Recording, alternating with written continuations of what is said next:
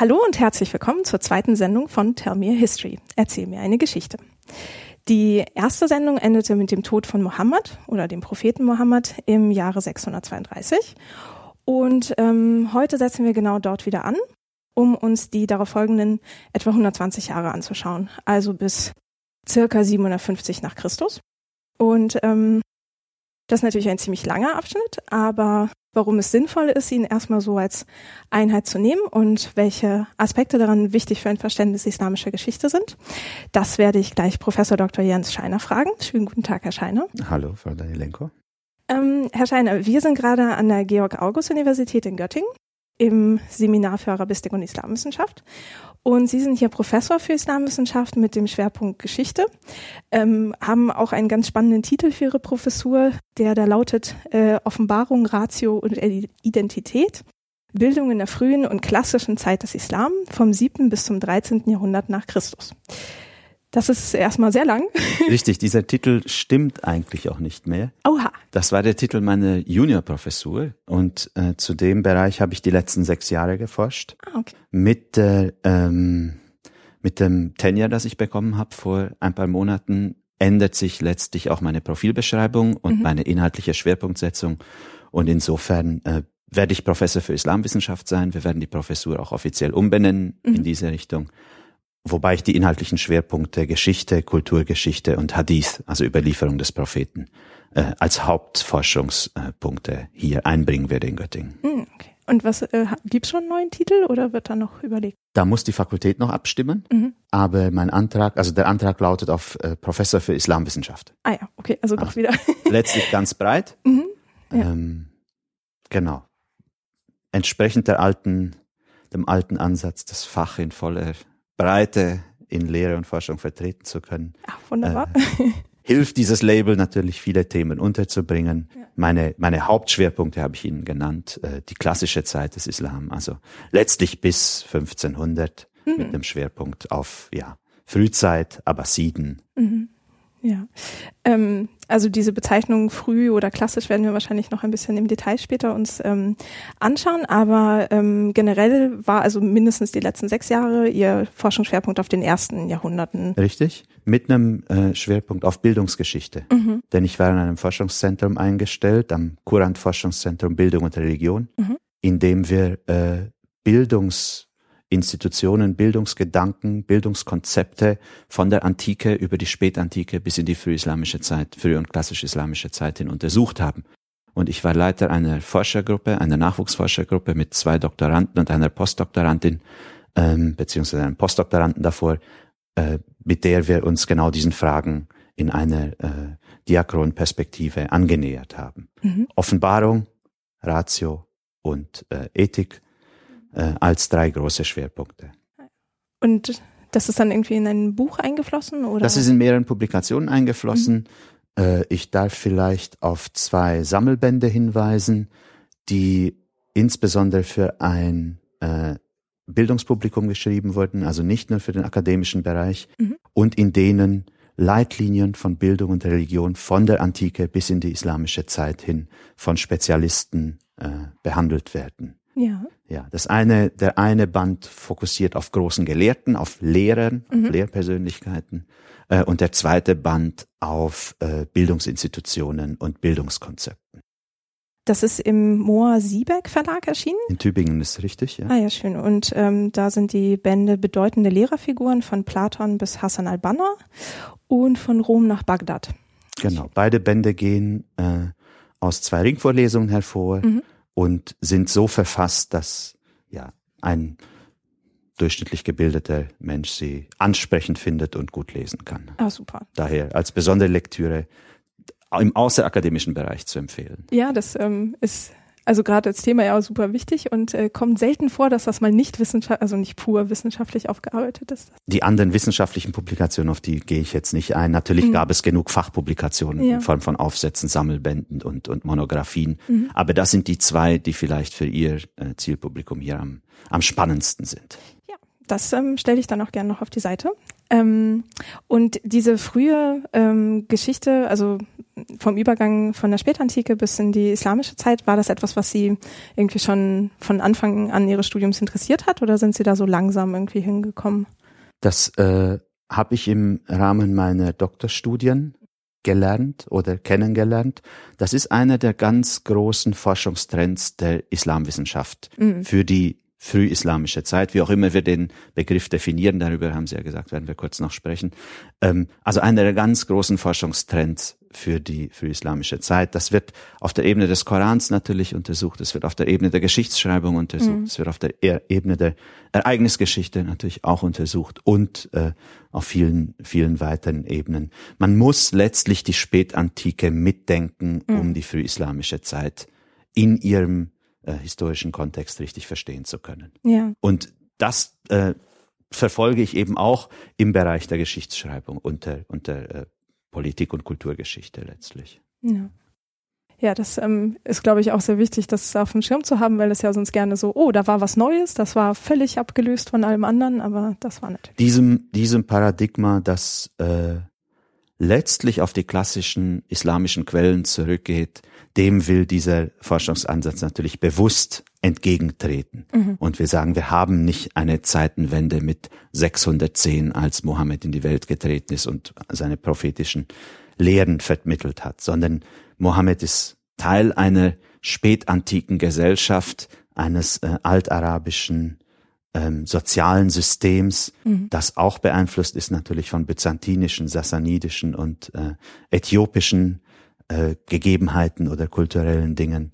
Ähm, das muss man immer mitdenken, ja, um, um die Zeit richtig zu verstehen. Ja. Ähm, ja, dann ähm, begeben wir uns doch einfach mal wieder in diese Zeit, also ins siebte Jahrhundert. Ähm, wir hatten mit ähm, damit aufgehört, dass also 632 äh, Mohammed relativ betagt gestorben ist, nachdem er eine neue Gemeinschaft ähm, gegründet hatte auf der arabischen Halbinsel, die er sowohl ähm, ja politisch als auch religiös angeführt hat als äh, Prophet Gottes und dann, wie Sie ja auch schon sagten, am Rande von des byzantinischen und des sassanidischen Reiches dann eine auch politische Macht dann ähm, geschaffen hat und ähm, die ja sich nicht nur auf Medina und Mekka beschränkt hat, wo er zunächst wirkte, sondern dann auch äh, darüber hinaus dann ein bisschen ähm, Expansion betrieben hat und ähm, als er dann gestorben ist, wie ist das dann weitergegangen? Also ähm, war das irgendwie so ein Auftrag, der dann noch weitergegeben wurde oder ähm, gab es einen neuen Anführer, der vorher noch bestimmt worden war oder wie sah das dann aus? Lassen Sie uns noch mal kurz einen Schritt zurückgehen und mhm. uns diese Herrschaft Mohammeds anschauen. Ja. Ich habe mich mit der Frage beschäftigt, ob das eine Monarchie ist, eine monarchische Herrschaft, die Mohammed äh, mhm. da vertreten hat. Wir haben ganz deutliche Indizien für diesen Fall, dass es eine Monarchie ist. Er war Alleinherrscher. Ja, mhm. Er hatte keine, keine Nebenherrscher. Er hat äh, untergeordnete, ähm, wie soll ich sagen, Beamte ernannt, Gouverneure, Steuereintreiber, Militärführer. Ja. Ähm, es gab also eine klare Hierarchie. Mhm. Äh, es gab eine Verwaltung in Form von, von Steuersystemen und Steuern, die nach Medina in eine wenn man so will, Hauptstadt geflossen sind. Mhm. Ähm, und dazu und darüber hinaus hat sich Mohammed ganz stark äh, religiös legitimiert. Also wir haben eine Herrschaftslegitimation durch Gott. Sie sprachen gerade von seinem Titel Gesandter Gottes. Mhm. Ja.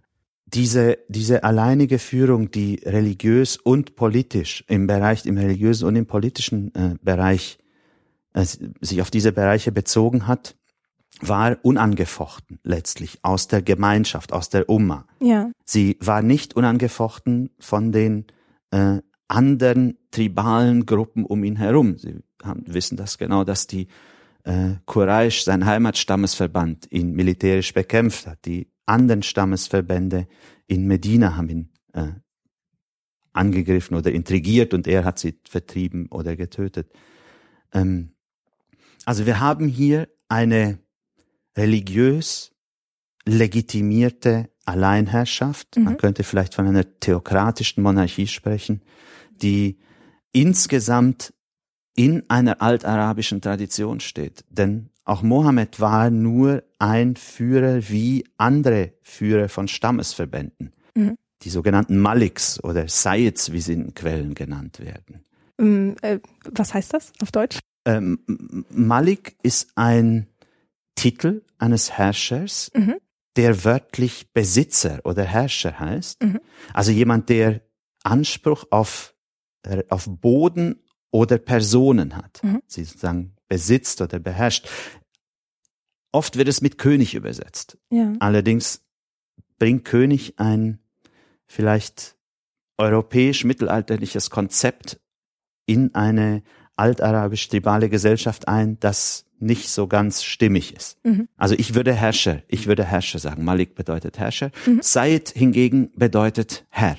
Mhm. Einfach Herr. Okay. Und äh, beide Titel werden von den altarabischen Stammesführern getragen. Ja. Und also wir hatten ja ähm, zur Zeit Mohammeds dann eine, also tribal heißt ja eigentlich äh, so in Stammesstrukturen organisierte Gesellschaft, ähm, die aus Sesshaften bestand oder aus Nomaden ähm, und sozusagen auch eine relativ große Fläche dann abdeckte und man kommunizierte dann irgendwie über große Abstände auf der arabischen Halbinsel. Und innerhalb dieser Stämme gab es dann auch so hm, ich weiß gar nicht, ja, so Überstämme oder quasi irgendwie so eine Konglomeration, wo dann ein Hauptmalik war oder war das pro Stamm ein Malik und dann gab es noch einen Über ich würde, so. ich würde etwas schematisch, das finden wir so nicht genau in Quellen, aber es mhm. hilft, sich das äh, so vorzustellen. Ich würde etwas schematisch in Individuen, mhm. Familien, mhm. Sippen und Stämmen äh, unterteilen. Ah, ja. okay. Also so von innen nach außen. Von innen nach, von einer Person zu möglichst vielen Personen. Und alle diese Personen haben sich durch konstruierte oder tatsächliche äh, verwandtschaftliche Beziehungen äh, zueinander zugehörig gefühlt. Ja. Also wenn man sagt, ich bin Teil des Stammes sowieso, mhm. dann ähm, konstruiert man eine Beziehung zu allen anderen, die das sagen. Mhm. Und oft sind diese Beziehungen dann auch genealogisch fundiert worden, indem man dann der Urgroßenkel von XY war und alle zusammen haben einen Urahn und deswegen ähm, bilden wir einen Stamm. Mhm. Ja. Und jetzt hatte sowohl eine Familie ein Oberhaupt, meistens der Mann, eine Sippe hatte auch ein Oberhaupt. Mhm. Und die Sippenhäupter haben einen einzelnen Menschen als Stammesführer, als Malik oder als Sayyid bestimmt, der bestimmte Kompetenzen hatte. Er hatte zum Beispiel die Ober, den Oberbefehl im Kampfesfall, mhm. so wie Mohammed den hatte, der äh, Schlichterkompetenzen hatte, so wie Mohammed als Hakam nach Medina, als Schlichter nach Medina eingeladen wurde, der äh, bestimmte Kompetenzen zur Verteilung von Ressourcen hatte, mhm. so wie Mohammed die Steuern verteilen konnte. Ja. Ähm, man könnte also Mohammed sehr schön, zumindest zum Teil, als altarabischen Malik sehen. Mhm.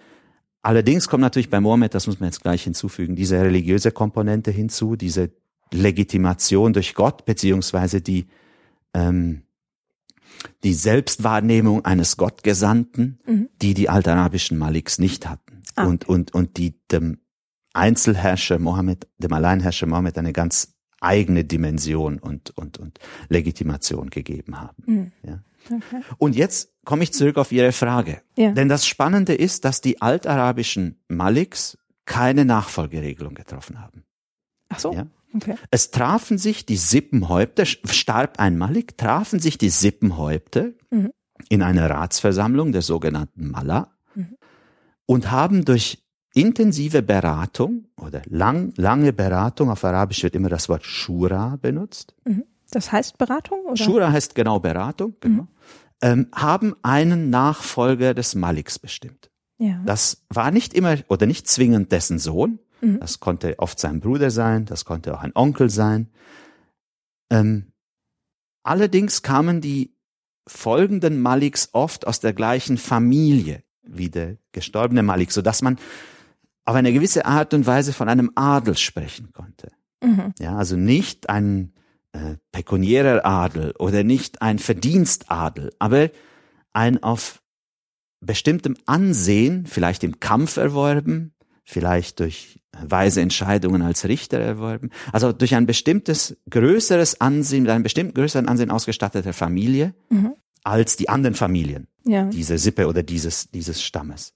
Ja. So, und genau dieses Verfahren wurde angewandt nach Mohammeds Tod.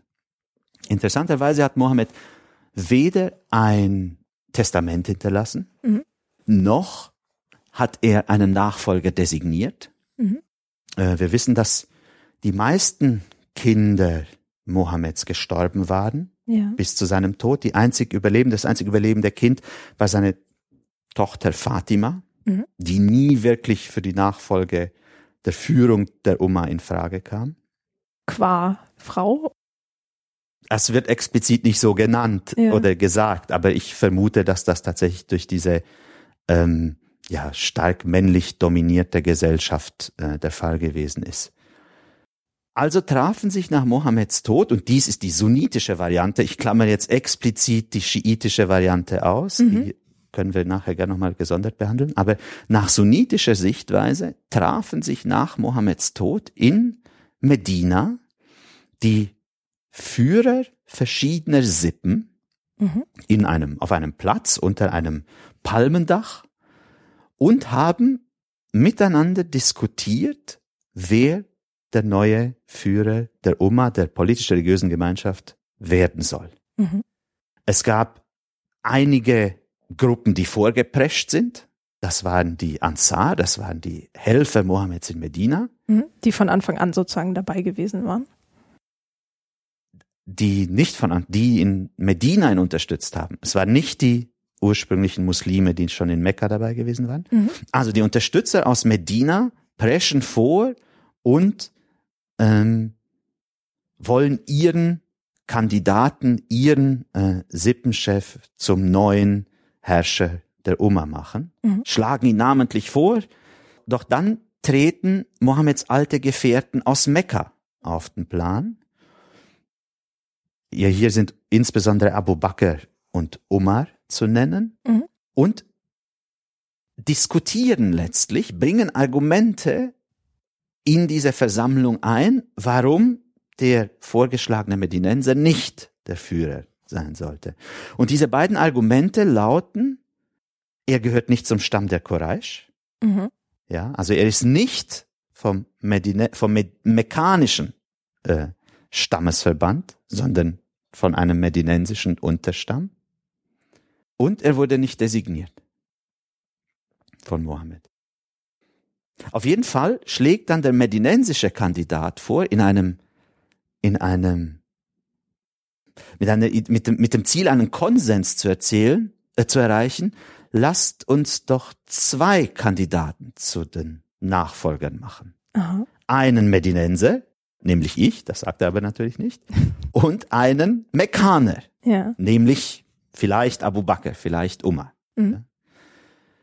Doch darauf lässt sich Abu Bakr nicht ein. Und in, das Narrativ geht dann so weiter, dass Umar sagt, es soll Abu Bakr werden. Umar war auch der aus Mekka. Richtig. Mhm. Also Umar, ein Mekkaner, ein mekkanischer Führer, stützt den zweiten mekkanischen Führer Mhm.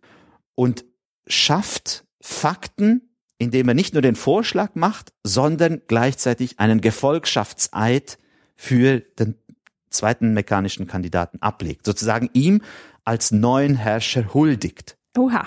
Ja, in einem Coup d'etat könnte man sagen. Ja. Ja, hat er den Prozess, das Verfahren, Mhm.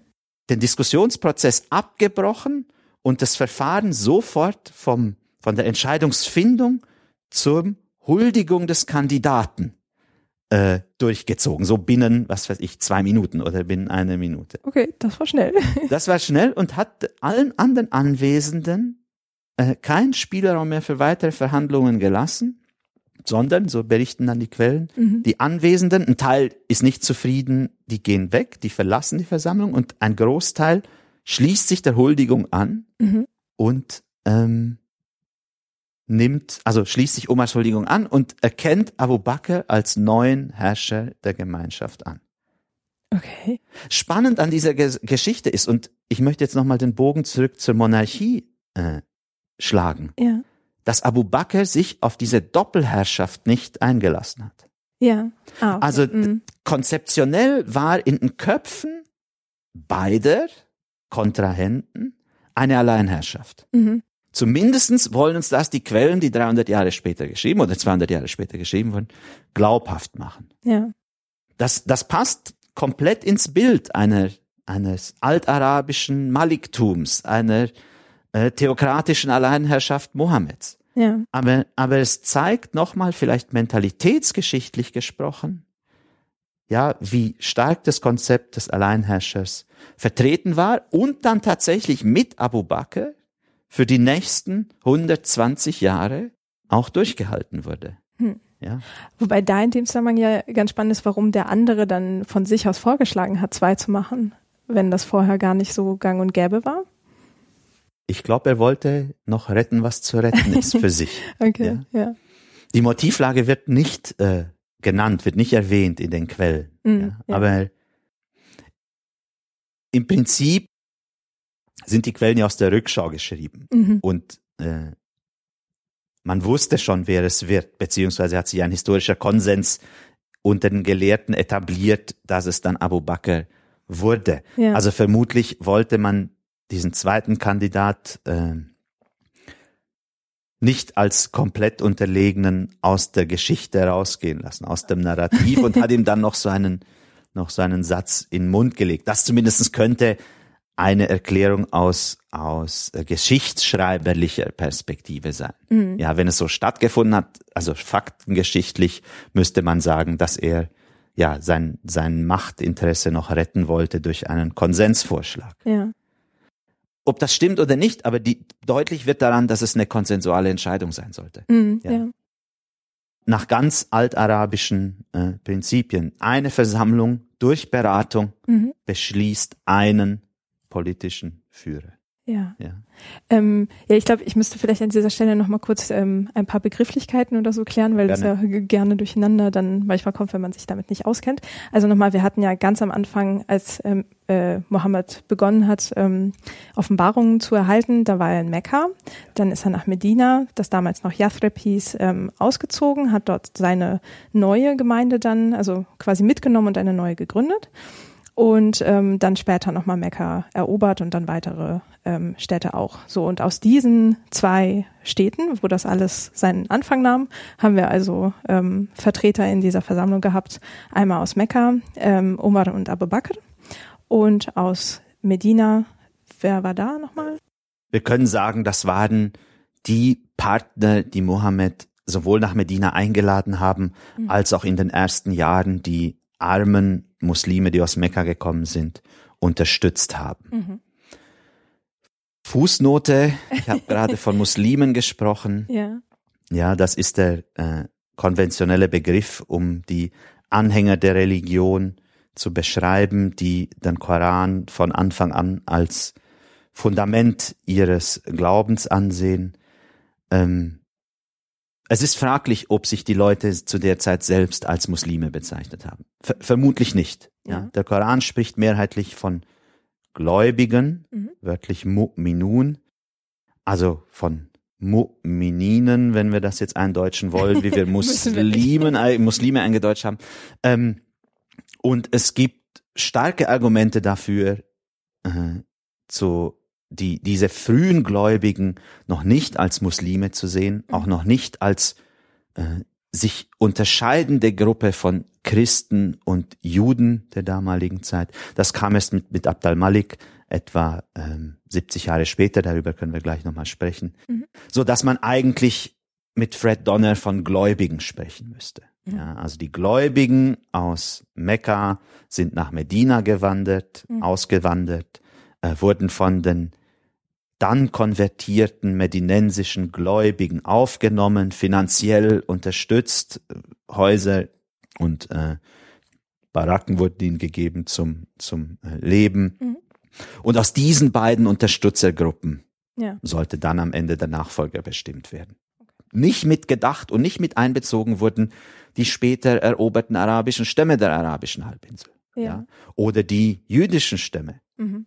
Die jetzt zwar nicht mehr in Medina lebten, aber in Taif, Mhm. Teil- zum Teil in Taif lebten. Also es ist auch schon eine, eine Differenzierung zwischen, sagen wir, mekanisch-medinensischer Elite und Mhm. restlichen Arabern, so ob sie jetzt städtisch oder pastoral-nomadisch gelebt haben, mhm. zu erkennen. Ja, die hatten schon von Anfang an kein Mitspracherecht, Mitbestimmungs politisches Mitbestimmungsrecht. Ah, und die waren dann auch gar nicht beteiligt an dieser Versammlung? Die waren gar nicht beteiligt. Ah, ja, praktisch, okay. Genau. Ähm, reduziert man ja schon mal die äh, Konkurrenten. Genau. Ähm, okay, und das heißt, dann hat man sich eines ähm, Verfahrens bedient, also dieser Beratung, was äh, ganz normal sozusagen in dieser Gesellschaft gewesen war, schon über Jahrhunderte wahrscheinlich. Und ähm, ja, im Endeffekt durch den äh, Coup von Umar dann Abu Bakr äh, schon mal als Sieger zu preisen, wurde er dann zum Nachfolger. Richtig. Und Abu Bakr war dann der erste äh, Herrscher mhm. nach Mohammed. Ja. Ähm,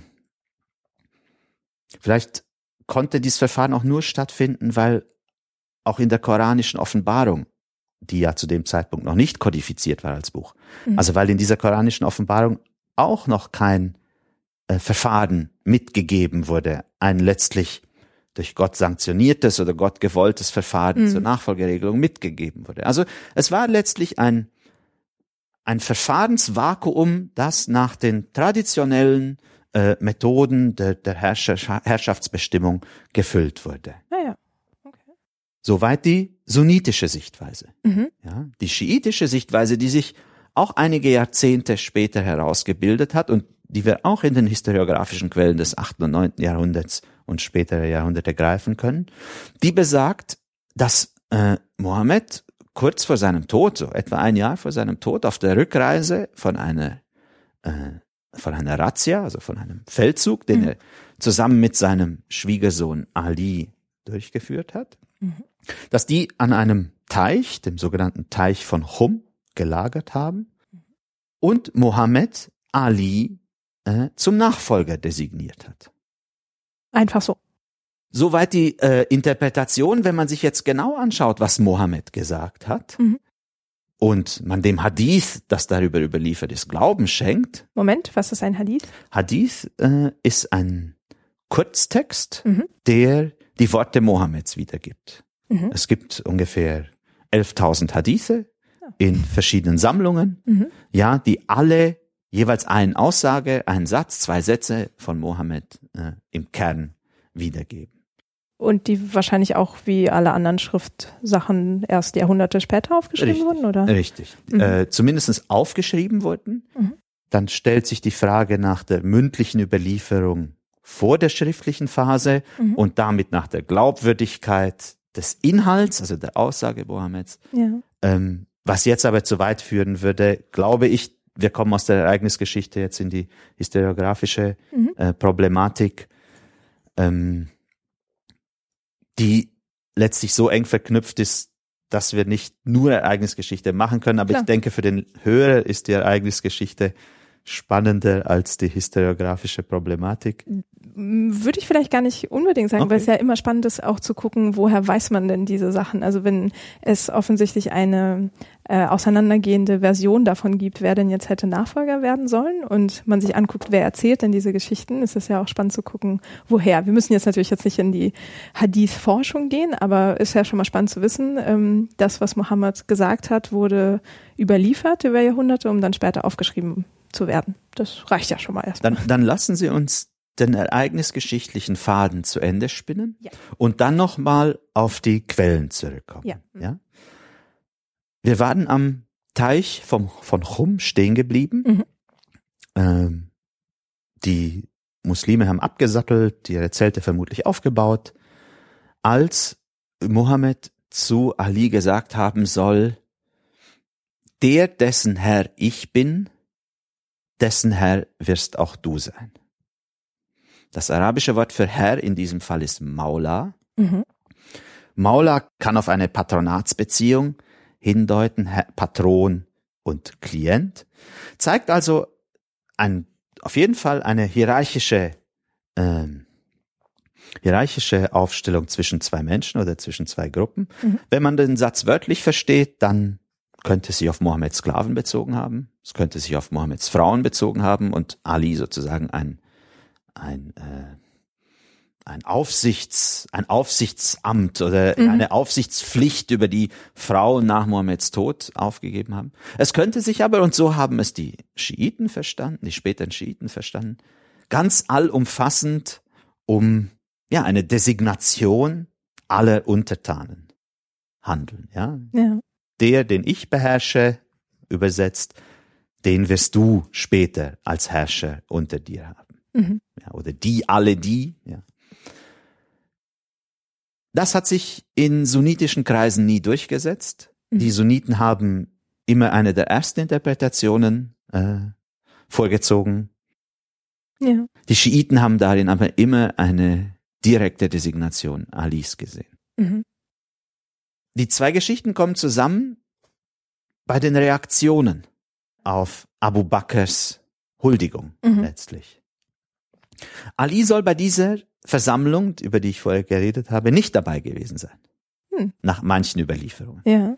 Zum Beispiel, wenn er dabei gewesen wäre, hätte er dann widersprechen können. Ja. Oder er hätte seine eigenen Ansprüche geltend machen können. Mhm. Er hätte auf jeden Fall die Diskussion äh, beeinflusst und ihr andere Impulse gegeben. Ja.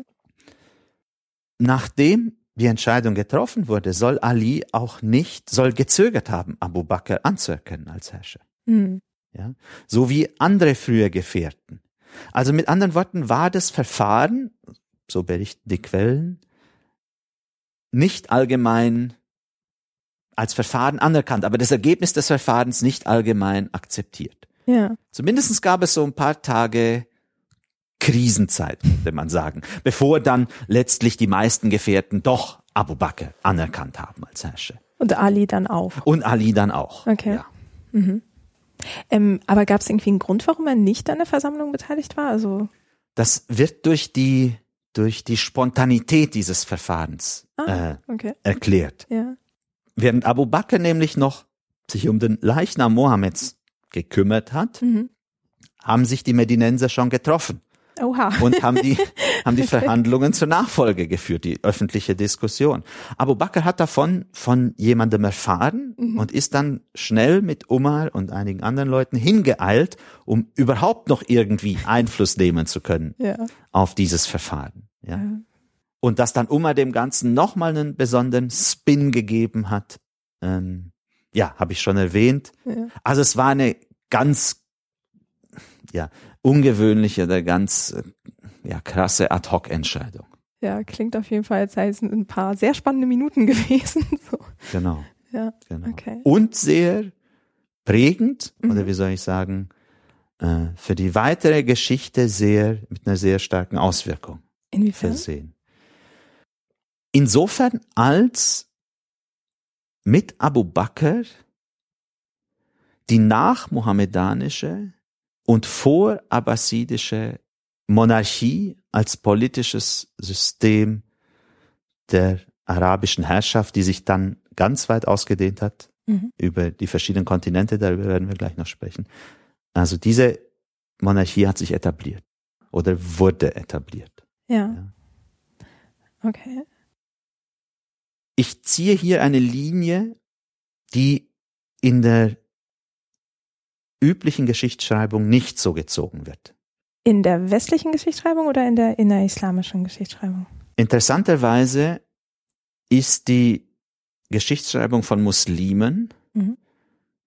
und die meisten Werke äh, westlicher Autoren durch die, sind durch die gleichen Quellen inspiriert, durch die gleichen mittelalterlichen Quellen. Mhm. At-Tabari ist hier an erster Stelle zu nennen. Mhm so dass beide Traditionen diese Linie mit einzelnen von einzelnen Ausnahmen abgesehen nicht ziehen. Also sowohl muslimische Historiker als auch deutsche, englische, französische, amerikanische, wie auch immer Historiker äh, würden diese Epoche von 632 bis 750 in zwei Phasen teilen. Ja. In die Phase der ersten vier Herrscher, der sogenannten rechtgeleiteten Herrscher, Mhm. Und die Phase der letzten 16 ähm, umayyadischen Herrscher, wobei ich jetzt gezögert habe, weil nicht alle Herrscher Umayyaden waren. Ja. Aber diese grobe Zweiteilung in rechtgeleitete und umayyadische Herrscher ist letztlich, so argumentiere ich in einem Aufsatz, ein Konstrukt, mhm. das auf At-Tabari zurückgeht, auf einen berühmten Historiker des äh, 9., 10. Jahrhunderts, ja. der eine stark sunnitisch geprägte Sichtweise auf die Frühzeit etabliert hat mhm. und dem die meisten dann folgen. Und nach dieser Sichtweise waren die ersten vier Herrscher besonders treu äh, dem den Vorgaben Mohammeds verpflichtet mhm. und die letzten 16 oder die Umayyaden-Herrscher sind besonders stark abgewichen mhm. von dem normativen, von normativen Vorgaben ja. Mohammeds. Okay. Nochmal, historisches Konstrukt aus dem 10. Jahrhundert, mhm. ja, unter sunnitischen Vorzeichen entstanden oder zumindestens vermittelt, ähm, dem wir als moderne Historiker aus guten Gründen nicht folgen dürfen. Ja. Albrecht Noth war der Erste, der gegen diese Zweiteilung argumentiert hat mhm. und der schon einige Argumente vorgelegt hat, warum wir die äh, nicht nachmachen dürfen. Mhm. Unter anderem, weil die Viererzahl nie feststand. Manche arabischen Historiker zählen Muawiyah, den fünften Herrscher, mhm. zu den ersten vier dazu und sagen, es gab fünf Ah. Fünf, genau, fünf rechtgeleitete Herrscher und 15 spätere. Mhm. Andere wählen Umar den Zweiten, einen späten Umayyaden-Herrscher, zu den vier dazu und sagen, es gab fünf rechtgeleitete, aber die nicht hintereinander geherrscht haben, sondern vier am Anfang, okay. dann viele andere und dann der fünfte. Ja. ja. Also diese, diese Vierzahl ist ein Konstrukt. Mhm. Ja. Ein zweites Argument ist, dass sich historische Leitlinien und Prozesse über diese ganzen 120 Jahre nachweisen lassen mhm. ähm, und eine Abspaltung der ersten vier Kalifen ein künstlicher Bruch wäre. Ich bin, äh, ich habe über Monarchie gesprochen. Also mhm. ich glaube, dass die die die monarchische Verfasstheit, das monarchische System dieser 20 Herrscher eine so eine Linie ist, mhm. die nicht die nicht künstlich unterbrochen werden dürfte. Ja. Und drittes Argument, das mag vielleicht für den Moment genügen, äh, ist, dass das 4 plus 16 Konzept oder 4 plus X Konzept ein, ein Anachronismus ist aus dem 10. Jahrhundert. Also wir haben keine zeitgenössischen Quellen, die ja. die ersten Herrscher bewusst abgrenzen von den, von den letzten Herrschern. Mhm. Ja. Okay, also scheint dieser ähm, Begriff äh, recht geleitet dann eher so eine Art äh, Qualitätssiegel gewesen zu sein für Herrscher, die man jetzt irgendwie aus Gründen toll fand oder sinnvoll fand, die irgendwie als Vorbilder zu nehmen? Ja, lassen Sie uns über diesen Begriff noch ein bisschen nachdenken. Recht geleitet. Von wem recht geleitet? Mhm. Von Gott? Von Mohammed? Ja. Also das ist ein stark religiös aufgeladener Begriff. Mhm. Und der passt äh, in das Mindset eines muslimischen Gelehrten des zehnten Jahrhunderts, der das Sunnitentum gegen äh, Herrschaftsansprüche der Abbasiden und gegen konkurrierende Gruppen, vielleicht der Schiiten, stark machen will. Mhm. Ja. ja. Also wir, wir, wir setzen uns da eine religiöse Brille auf als Historiker, ähm, dessen wir uns erstens bewusst sein müssen und zweitens uns dann fragen müssen, ob das äh, legitim ist und, und gerechtfertigt ist. Und mhm. ich sehe die Religiosität Abd al-Maliks, eines späteren Umayyaden-Herrschers, die sich in den Inschriften im Felsendom wiederfinden, mhm. mindestens genauso stark ausgeprägt wie die Religiosität eines äh, Abu Bakr, ja. der ein ganz früher Gefährte Mohammeds war. Mhm. Also, ähm, ja, meiner Meinung nach dürfen wir den Begriff nicht, nicht benutzen. Mhm. Vielleicht ist es interessant zu erfahren, dass die Forschung des frühen 20. Jahrhunderts, mhm. die englischsprachige Forschung, diesen Begriff recht geleitet äh, auch ausgewichen ist und von patriarchalen Kalifen gesprochen hat. Ja, okay. die haben die Viererzählung und Vier plus X-Zählung beibehalten, ja. aber haben den Begriff recht geleitet, Rashidun in Arabisch, mhm. ersetzt durch patriarchal, und die X dann danach waren dann, dann waren die Ja, darauf haben sie sich nicht festgelegt. Das okay. waren dann Umayyaden oder wobei es eben nicht nur Umayyaden waren. Mhm. Da ist ein bisschen unscharf. immer die Terminologie, denn Abdallah ibn Azubayr, der Gegenkalif oder Hauptkalif äh, für gewisse Jahre äh, von Abd al-Malik, mhm. war eben kein äh, Umayyade, sondern ein Subayride. Und okay. wird von Tabari als legitimer Kalif und Führer der Umma äh, anerkannt. Ja. ja. Okay. Ähm, ich glaube, an der Stelle müssen wir auch noch mal ein paar Begriffe wieder mal klären. Ja. ähm, also erstmal noch mal als Übersicht. Wir haben 120 Jahre nach Mohammed und in diesen gibt es 20 Herrscher erstmal. Genau, nach Atabari. Ich, ich, genau. ich würde, würde einschränkend festlegen, dass verschiedene Historiker mhm. ähm, verschiedene Kandidaten als Herrscher anerkennen mhm. und andere nicht. Ja. Also ein Historiker, Historiker mag nur 19 mhm. von diesen Personen anerkennen. Der eben genannte Abdallah ibn Azubayr wird oft ausgelassen, mhm. aber bei At-Tabari wird er explizit als Herrscher aufgelistet. Ja. Und wenn wir Tabari folgen, haben wir 20 Herrscher nach Mohammed. Okay, und äh, At-Tabari war ein Historiker aus dem 10. Jahrhundert. Richtig. Also das heißt schon auch eine Weile, so 300 Jahre später. Ja. Ähm, okay, der hat über diese Zeit geschrieben und sie dann äh, diese Herrscher eingeteilt. Und ähm, ich glaube, was wir vielleicht hier nochmal klären müssten, wäre diese Unterscheidung in sunnitisch und schiitisch, weil wir das noch gar nicht, also vielleicht kommt das ja auch gleich noch bei der Ereignisgeschichte. Ähm, und dann Umayyaden und Abbasiden, ähm, was ist das genau?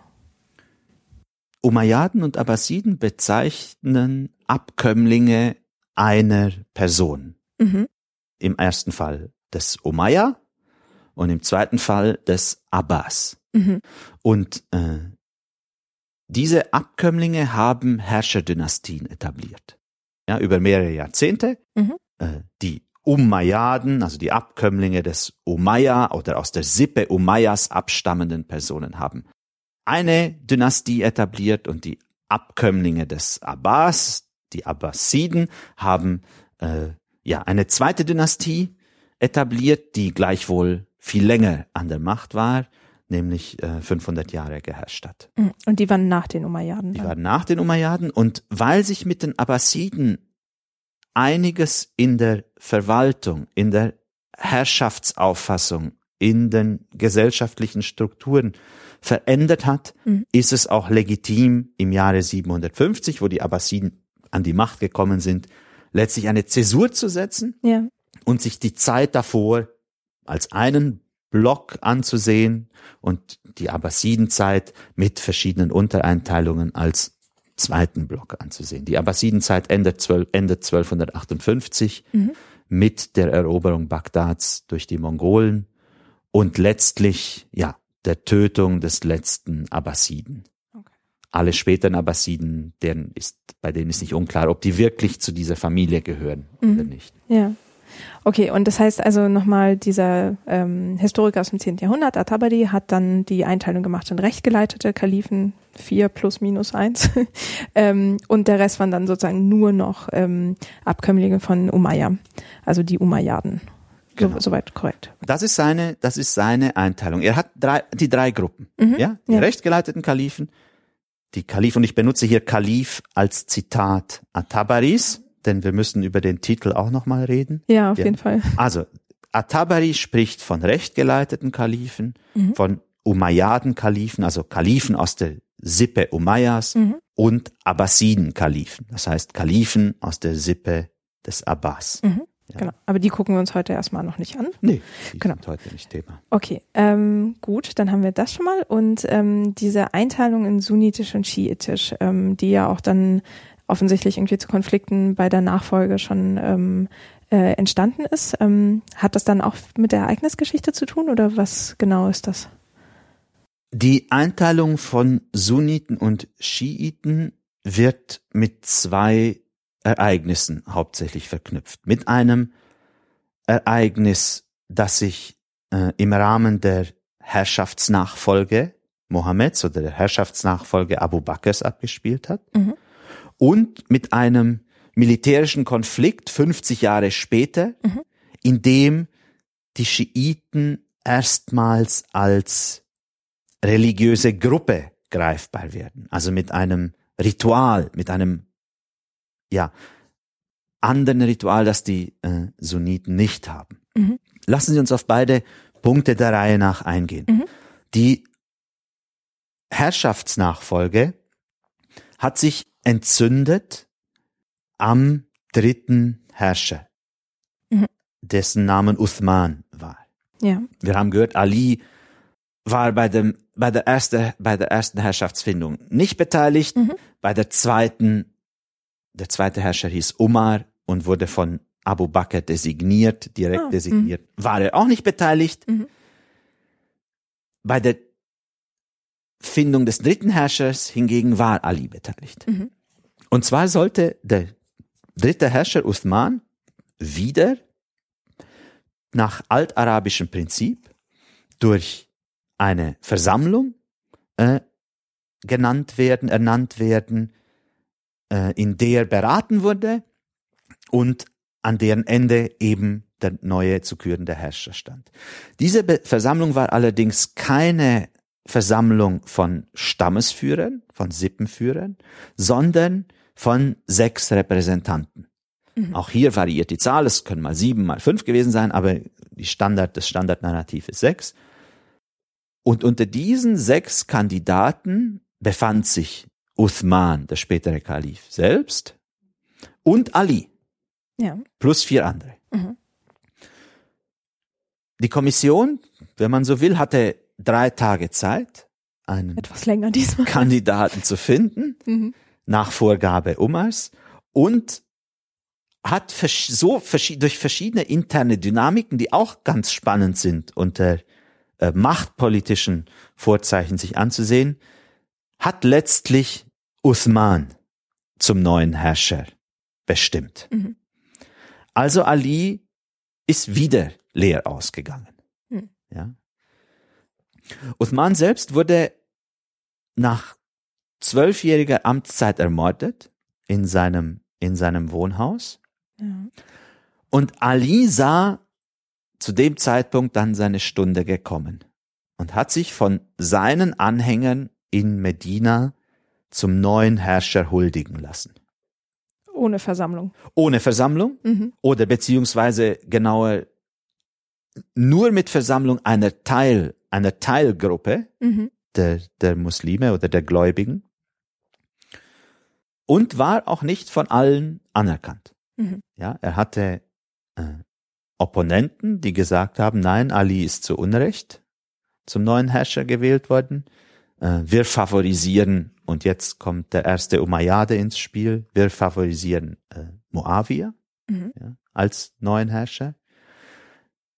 Aber Ali hat es geschafft, ähm, so viel Anhänger hinter sich zu scharen, dass er sechs Jahre, nach anderer Zählung fünf Jahre äh, Herrscher war. Mhm. Und Atabari in seiner Chronik erkennt ihn als vierten monarchischen Herrscher an. Mhm. Mhm. Also selbst aus sunnitischer Perspektive des 10. Jahrhunderts wird ihm diese Herrschaft sozusagen zuerkannt. Ja. Letztlich haben sich aber Ali und Muawiyah in einem mehrjährigen Bürgerkrieg militärisch gegenübergestanden. Mhm. Ali hat, nachdem er diesen äh, militärischen Konflikt durch ein Schiedsgericht lösen wollte, einen Großteil seiner Anhänger verloren, die die Entscheidung auf dem Schlachtfeld gesucht haben oder suchen wollten und Mhm. nicht mit friedlichen Mitteln beilegen wollten. Diese ähm, Anhänger haben sich selbst äh, Charijiten genannt, also Dissidenten, Mhm.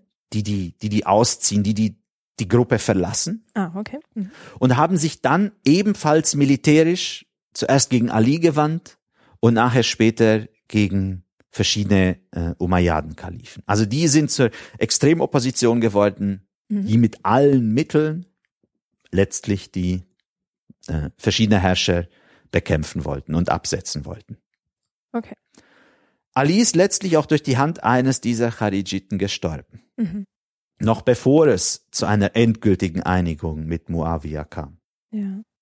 sodass Ali zwar Herrscher war für mehrere Jahre und auch von Atabari als Herrscher anerkannt wurde, Mhm. aber seine Herrschaft nie hundertprozentig gefestigt war, beziehungsweise er nie alle Territorien, alle muslimisch beherrschten Territorien seiner Zeit äh, unter seiner Kontrolle hatte, sondern ja. immer nur teilweise. Mhm. Ja, das hört sich auch insgesamt sehr dynamisch an, ne? diese Nachfolgeregelung, die dann mal durch Ausrufung, dann trifft man sich wieder, dann trifft man sich noch einmal und also das gab es, wie lang waren eigentlich diese Herrscherzeiten, wenn es 20 für, auf 120 Jahre gab? Ähm Sie sehen, dass dieses vorhin angesprochene Vakuum der Herrschaftsnachfolge, ja, der, des Verfahrens, mhm. letztlich noch weitergewirkt hat ja. über knapp drei Jahrzehnte nach Mohammeds Tod. Ja. Das stelle ich mir schwierig vor. Das, das erklärt natürlich dieses, dieses, wie soll ich sagen, hin und her, diese mhm. Dynamik. Ja. Ähm, auf lange Sicht, über die 120 Jahre, hat sich die Designation durchgesetzt. Ah, okay. Ja, wir mhm. haben gerade gehört, dass Umar, dass Umar von Abu Bakr designiert wurde. Mhm. Ja.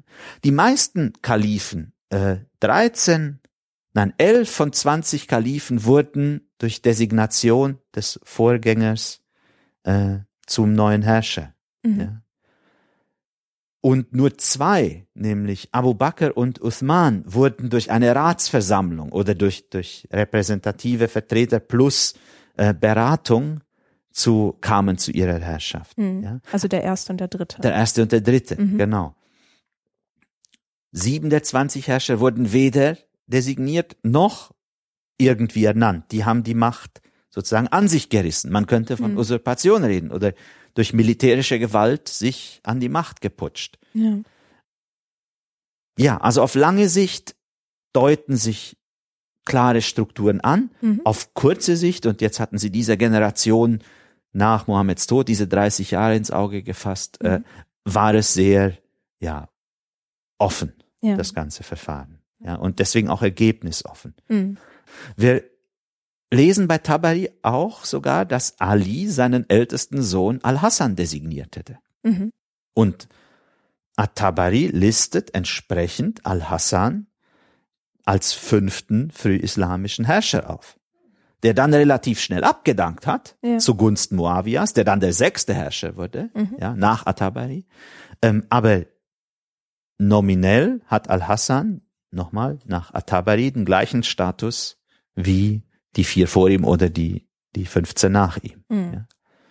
Okay. Aus schiitischer Perspektive hat sich mit Ali eine neue Herrschaft etabliert, sozusagen die einzig legitime nach Mohammed. Mhm. Ja, also mit diesen fünf Jahren, wo Ali dann tatsächlich äh, als Alleinherrscher anerkannt wurde, ist die erste oder einzig legitime Herrschaftsphase nach Mohammed. Mhm. Und mit Al-Hassan äh, hat sich eine alidische Dynastie durchgesetzt, beziehungsweise wurde eine alidische Dynastie etabliert, die nochmal die schiitische Perspektive, leider immer von den sunnitischen Herrschern unterdrückt, von den äh, umayyadischen, sunnitisch-umayyadischen Herrschern unterdrückt wurde mhm. und deswegen nie wirklich an die Macht kam. Ah, okay. Ja. Okay, hört sich nach vielen Intrigen an. Ja. ähm, aber ich hatte, Entschuldigung, ich hatte Sie auch unterbrochen. Wir waren ja eigentlich bei ähm, der Erklärung, wie es jetzt eigentlich zu dieser Unterscheidung zwischen Sunniten und Schiiten kam und waren bei äh, der Herrschaft von Ali und als der eine der Auseinandersetzung mit Muawiyah war, die er dann versuchte mit einem Schiedsgericht zu lösen, dann viele seiner Anhänger von ihm abwichen. So. Wir waren noch einen Schritt weiter, nämlich bei der Designation Hassans, also des ältesten Sohns Alis als äh, neuer Herrscher, mhm. der von sunnitischer Perspektive ausgebotet wurde oder abdanken musste zugunsten Moawias, aus schiitischer Perspektive aber eine Dynastie etabliert hat. Mhm. Und der Nachfolger Al-Hassans, ja. ja. der zweite Sohn Alis, also der junge, jüngere Bruder, Bruder Al-Hassans mit Namen Hussein, mhm. hat dann tatsächlich versucht, gestützt auf Anhänger in Kufa, Al-Hussein war in Medina, seine Anhänger in Kufa, mhm. hat dann versucht, äh, gegen die Umayyaden zu putschen mhm. beziehungsweise gegen den siebten Herrscher Yazid, mhm. den Ersten zu putschen. Ja. Und es kam zum militärischen Konflikt Mhm. zwischen beiden. Beziehungsweise hat Yazid ein äh, Schwadron losgeschickt, um Al-Hussein davon abzuhalten, zu seinen Anhängern in Kufa vorzustoßen. Mhm. Hussein hatte eine Handvoll Leute bei sich, wobei ihn die kufischen Anhänger nicht, nicht zu Hilfe gekommen sind. Ja, also die Umayyaden schicken ein Schwadron, drängen Hussein ab. Die kufischen Unterstützer sehen das, tun aber nichts. Ja. Äh, die Soldaten der Umayyaden greifen an, töten die meisten aus Husseins Entourage, äh, schlagen Hussein selbst den Kopf ab und bringen den Kopf nach Damaskus. Okay. Damit waren die politischen Ansprüche Al-Husseins oder des dritten alidischen Herrschers aus, sunnitischer, aus schiitischer Perspektive, Entschuldigung, äh, waren, haben sich in Luft aufgelöst. Ja. Aber dieses Nichtstun Mhm. unter den kufischen Anhängern hat zu einem äh, religiösen Prozess, zu einer theologischen Auseinandersetzung geführt, an der wir das erste Mal Schiiten als religiöse Gruppe greifen können. Mhm. Ja? Die Anhänger in Kufa haben nämlich intensive Reue empfunden. Mhm. Ja? Sie haben das so sehr bereut, dass sie Hussein nicht zu Hilfe gekommen sind, dass sie einen Prozessionsmarsch von Kufa aus am Euphrat entlang, das war ungefähr zwei Jahre später, Mhm. äh, begonnen haben, der letztlich waffenlos äh, auf umayyadische Truppen zustieß Mhm. und damit in einem, wie soll ich sagen, Märtyrerkommando Mhm. äh, sich opferte. Ja. Das Ergebnis war, dass diese umayyadischen Truppen, die sich angegriffen gefühlt haben, alle diese äh, Unterstützer al-Husseins abgeschlachtet haben. Mhm. Ja, also dieser Reuezug, diese äh, Bereuenden, wie sie sich selbst genannt haben. Sie haben sich noch nicht Schiiten genannt. Mhm. Sie haben sich auch nicht Aliden genannt. Sie haben sich die- die Bereuenden genannt. Ja. Ähm, hat dazu geführt, dass sie alle äh, niedergemetzelt wurden. Mhm. Und dieses äh, Empfinden der Reue und Empfinden, nicht richtig gehandelt zu haben, wird ein zentraler Teil der Theologie der Schia, Mhm. Der sich bis heute in den äh, Ashura-Prozessionen, äh, die zum Teil selbstgeißelnde Elemente haben, Mhm. wiederfinden. Ja. Das sieht man ja auch manchmal im Fernsehen. Das sieht man im Fernsehen. Mhm. Auch die Ereignisse in der Wüste mit Al-Hussein, also das An Abdrängen Al-Husseins, das Töten seiner Gefolgschaft, Mhm. auch das wird äh, zum ganz zentralen Glaubenselement schiitischer, jetzt muss man ein, genauer sagen, zwölfer schiitischer äh, Theologie, die bis heute in äh, sowas wie ja, Prozessionsspielen äh, wiederbelebt wird, dargestellt wird, Ja. mitgelitten wird, nachempfunden wird. Mhm. Ja. Und äh, jetzt mal wörtlich, also ähm, bedeutet Schiitisch und Sunnitisch irgendwas Konkretes, was damit zu tun hat, oder? Ja, Shi, Schiit leitet sich ab von dem arabischen Ausdruck Shiat Ali, beziehungsweise Schiit leitet sich ab von Shia, Mhm. also Schiit ist die Person, Shia die Gruppe, Mhm. und Shia leitet sich ab von Shiat Ali. Shia bedeutet nicht mehr als Partei. Ah, okay. Insofern bedeutet Shiat Ali die Partei Alis Mhm. und bezeichnet Alis Unterstützer im militärischen Kampf gegen die Charijiten und gegen die äh, gegen Muawiyah Mhm. und die frühen Umayyaden. Das heißt, der Begriff Schia oder Schiit entstammt der ersten Wurzel, die ich genannt habe, den politischen Nachfolgekämpfen, Mhm. aber die Theologie oder die Reue äh, entstammt späteren Prozessen, etwa, vier, etwa 20 Jahre späteren Prozessen, Mhm. die sich aus dem Scheitern und dem Versagen äh, abgleiten, die man, dass man im Falle von Hussein an den Tag gelegt hat oder dass die schiitischen Gläubigen ja Mhm. im, im äh, beim Scheitern im Falle von Husseins an den Tag gelegt haben. Okay. Ähm, und also ich glaube, auf diese äh, theologischen Aspekte brauchen wir nicht unbedingt heute weiter einzugehen. Aber ähm, was das Sunnitische betrifft, ist das dann auch also ähnlich von der Bezeichnung oder ist das dann irgendwie ein rein politischer Begriff? Ähm, Sunnit, die Person, mhm. ist abgeleitet von Sunna.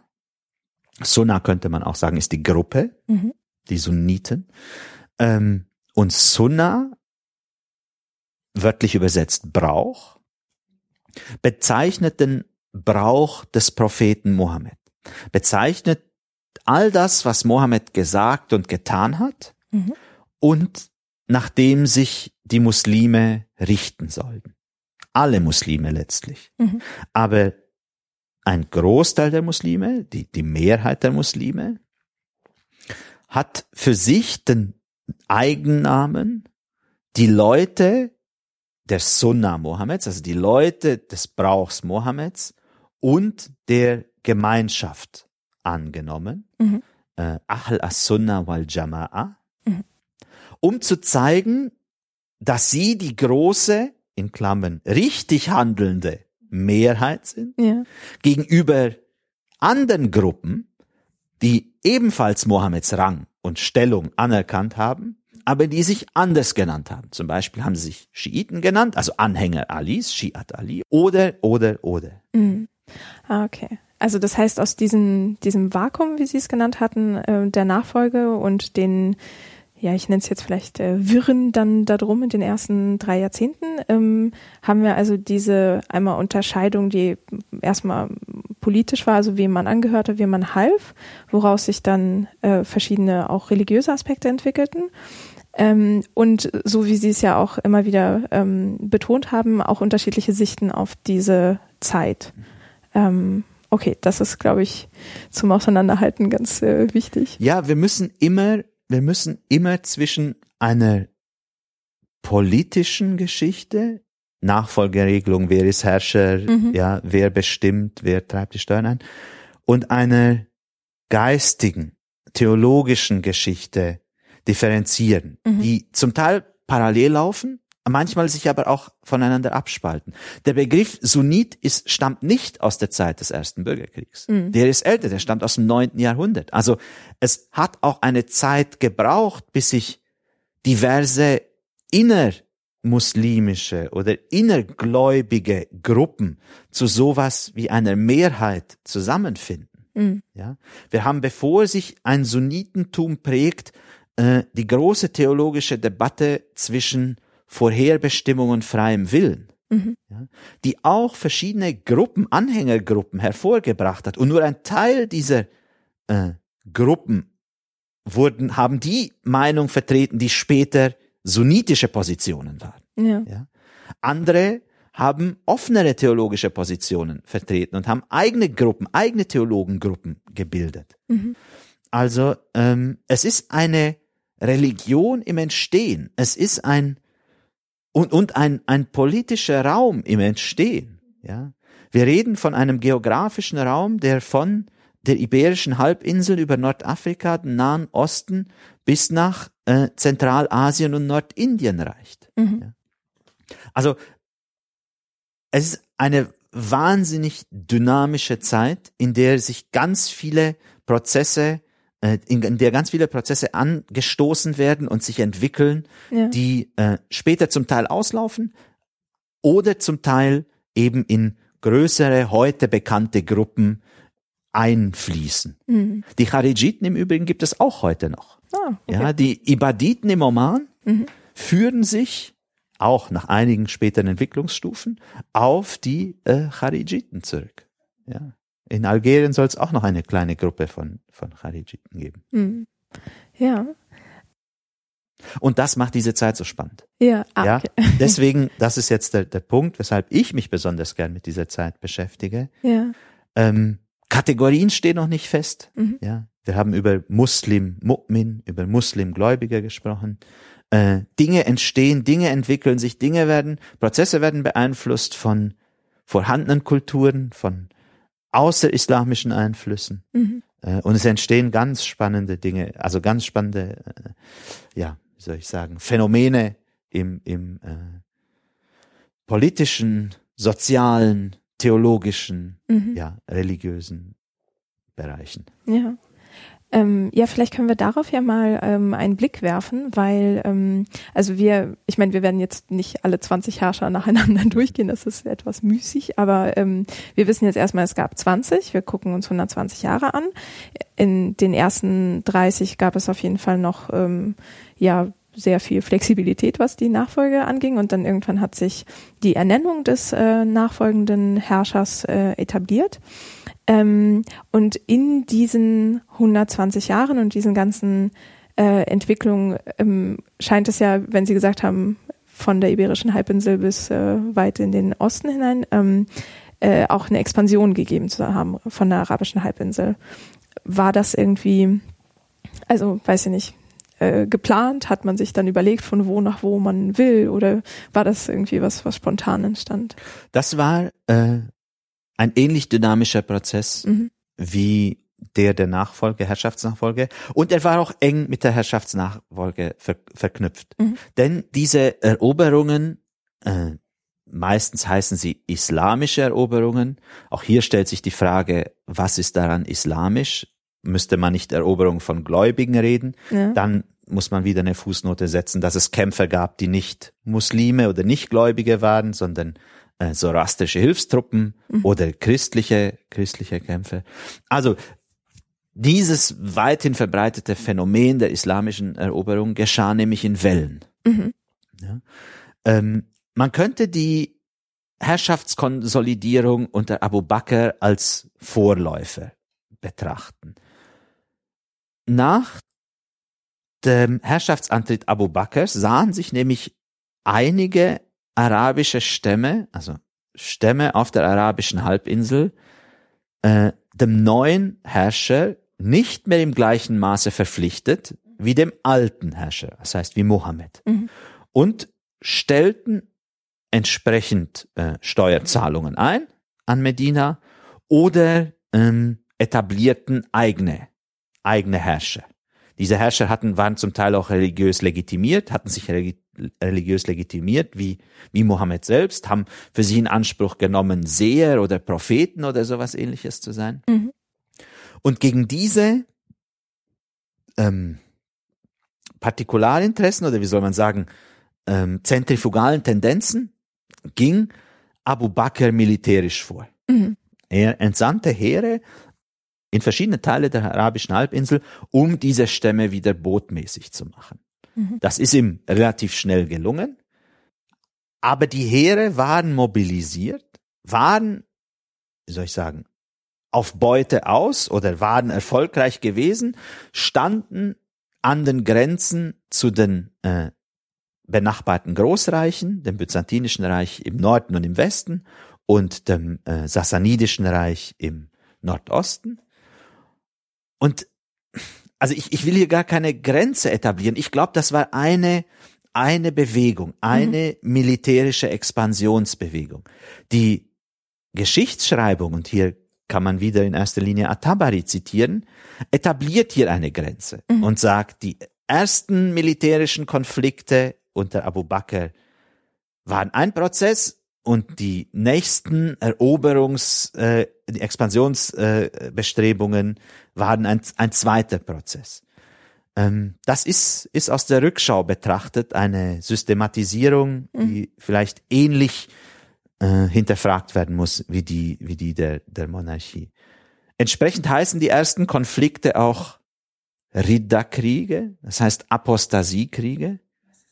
Apostasie ist der Abfall vom Glauben. Also auch hier haben wir eine stark religiöse Brille, die nur eine Facette dieser äh, unbotmäßigen arabischen Stämme berücksichtigt, nämlich den religiösen Aspekt. Ja.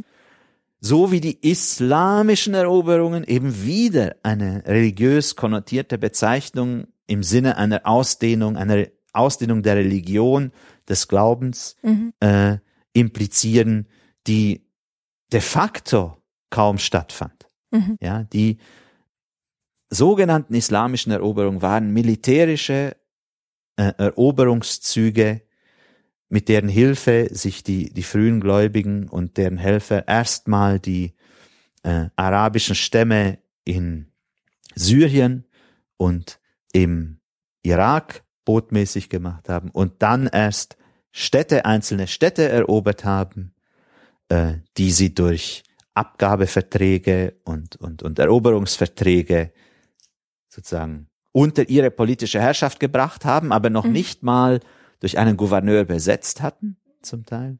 Und erst in einer dritten Phase, äh, in der Phase der sogenannten Großschlachten in Syrien und in dem Irak, wurden die äh, angrenzenden Großreiche vernichtend geschlagen oder mhm. so sehr geschlagen, dass sie sich weit zurückziehen ja. mussten. Und das heißt, wenn Sie sagen, das waren militärische Eroberungszüge, dann ähm, hat man dann den Eroberten jetzt nicht irgendwie den Islam auferlegt oder wie kann man sich das genau, vorstellen? Genau, man muss sich das als ähm, Übernahme politischer Gewalt mhm. über Raum vorstellen. Mit anderen Worten haben die erobernden Muslimen, die eroberten Gläubigen, ähm, nach ein paar Jahren einen politischen Herrscher eingesetzt, einen Gouverneur letztlich, der, mhm. dem, der dem obersten Alleinherrscher untergeordnet war, eingesetzt, der für Steuererhebung und letztlich ja freies Geleit oder freie Siedlungsmöglichkeiten für Araber und, und Gläubige zuständig war. Mhm. Vielleicht auch ähm, Erhebung von, von äh, militärischem Personal der aber nicht, der sich nicht darum gekümmert hat, welche Religion die neu eroberten, welcher Religion die angehört haben. Ja. Mit anderen Worten, wir können nicht von, von einem, von einem äh, äh Glaubensfeldzug sprechen im Sinne von einer Konvertierung oder mhm. Konversion der neu eroberten.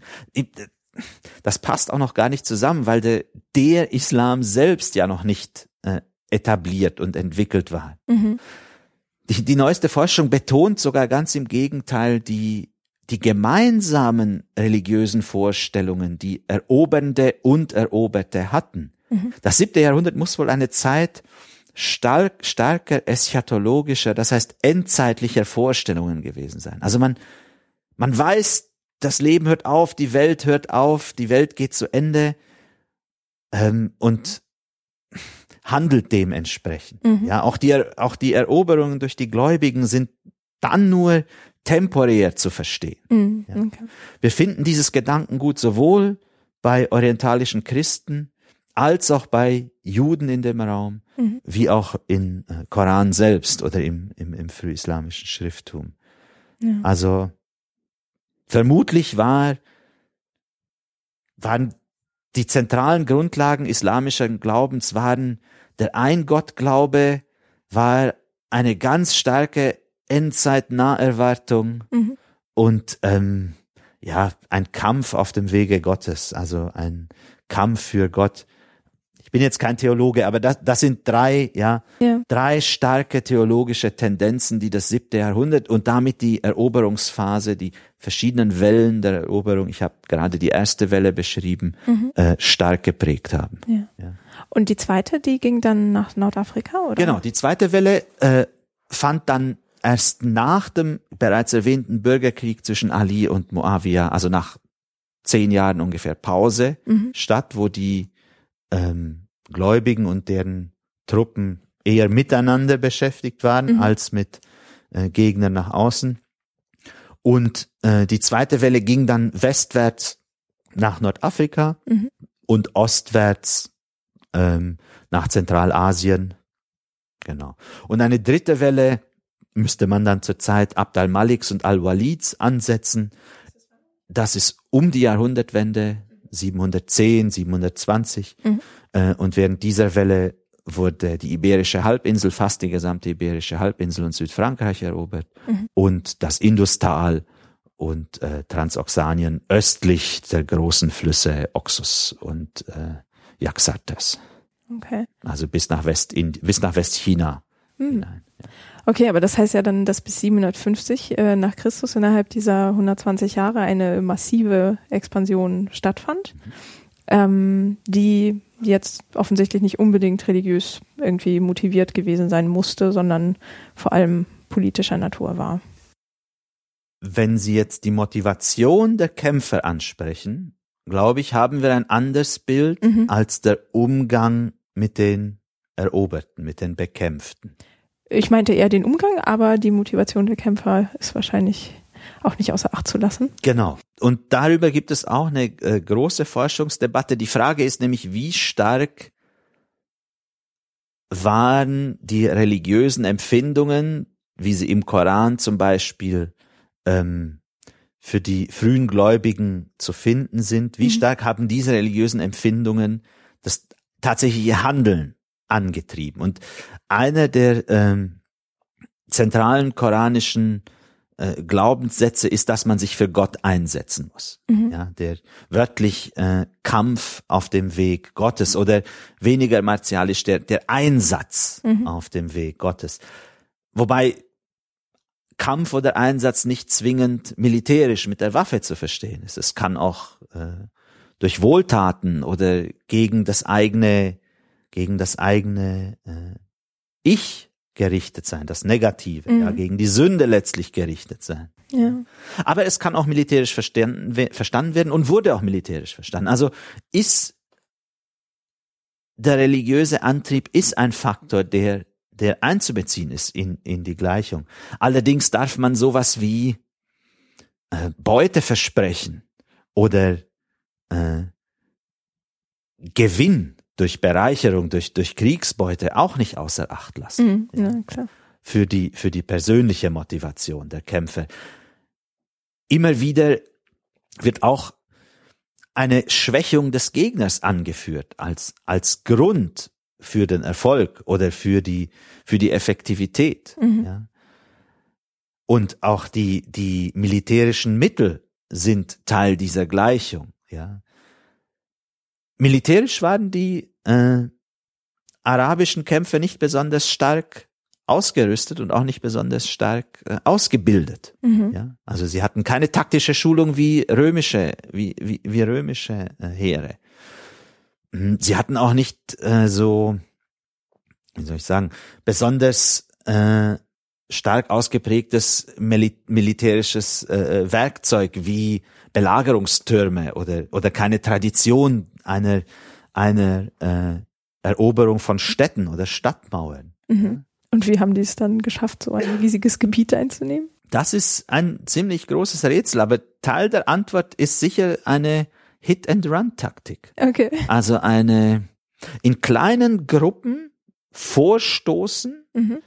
äh, ein Ziel erreichen, etwas erobern und sich zurückziehen. Mhm. Beziehungsweise, wenn man auf zu starke Widerstände stößt, sich sofort zurückziehen, zu we wenig Ressourcen, also die meisten Ressourcen behalten, wenig Leute verlieren mhm. und an anderer Stelle, ja, quasi in einem neuen Nadelstich einsetzen. Mhm.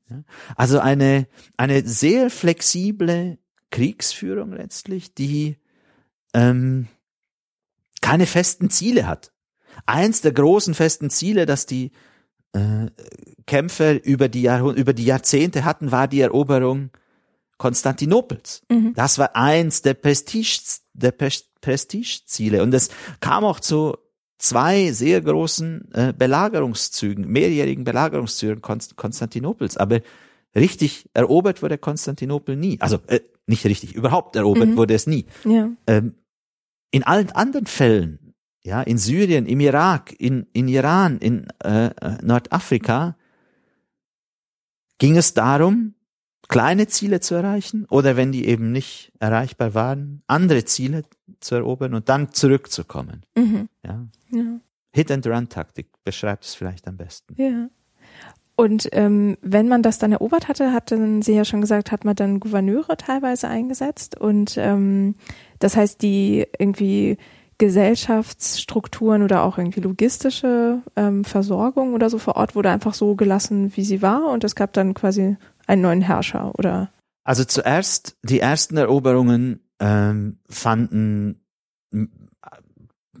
fanden in der Art und Weise statt, dass die Eroberten erstmal Zahlungen, Tribute zahlen mussten an die an die Heere, die da waren. Also es gab eine eine direkte Beuteeinnahme von Seiten der Eroberer mhm. in Form von Geld, von Naturalien, von äh, äh, Tieren, manchmal werden auch Frauen genannt, mhm. die dann in einem schönen islamischen Narrativ sofort konvertieren und gute Muslimen würden so. Aber ja, ähm, also es gab direkte Leistungen mhm. und mit der Etablierung der Alleinherrschaft, der frühislamischen Herrschaft, haupt, vor allem mit äh, Muawiyah und Abd al-Malik, äh, wurden Verwaltungsstrukturen geschaffen, mhm. die sowohl die Steuereintreibung erleichterten beziehungsweise systematisierten, ähm, als auch eine Durchsetzung der Herrschaft in einem viel tieferen Grade. Wir sprechen immer noch von vormodernen Herrschaften und nicht von ja, äh, Verwaltung des 20. Jahrhunderts, ja. aber trotzdem eine viel stärkere Durchsetzung der Herrschaft äh, ermöglichten. Zum einen wurden systematisch Regionalgouverneure, Provinzgouverneure eingesetzt. Mhm. Ja, in Spanien einer, in Nordafrika einer, also das war einer zusammen, äh, in Ägypten einer, in Syrien fünf, Syrien wurde unterteilt in fünf Teilprovinzen, Irak und Iran einer mhm. und äh, der arabischen Halbinsel einer.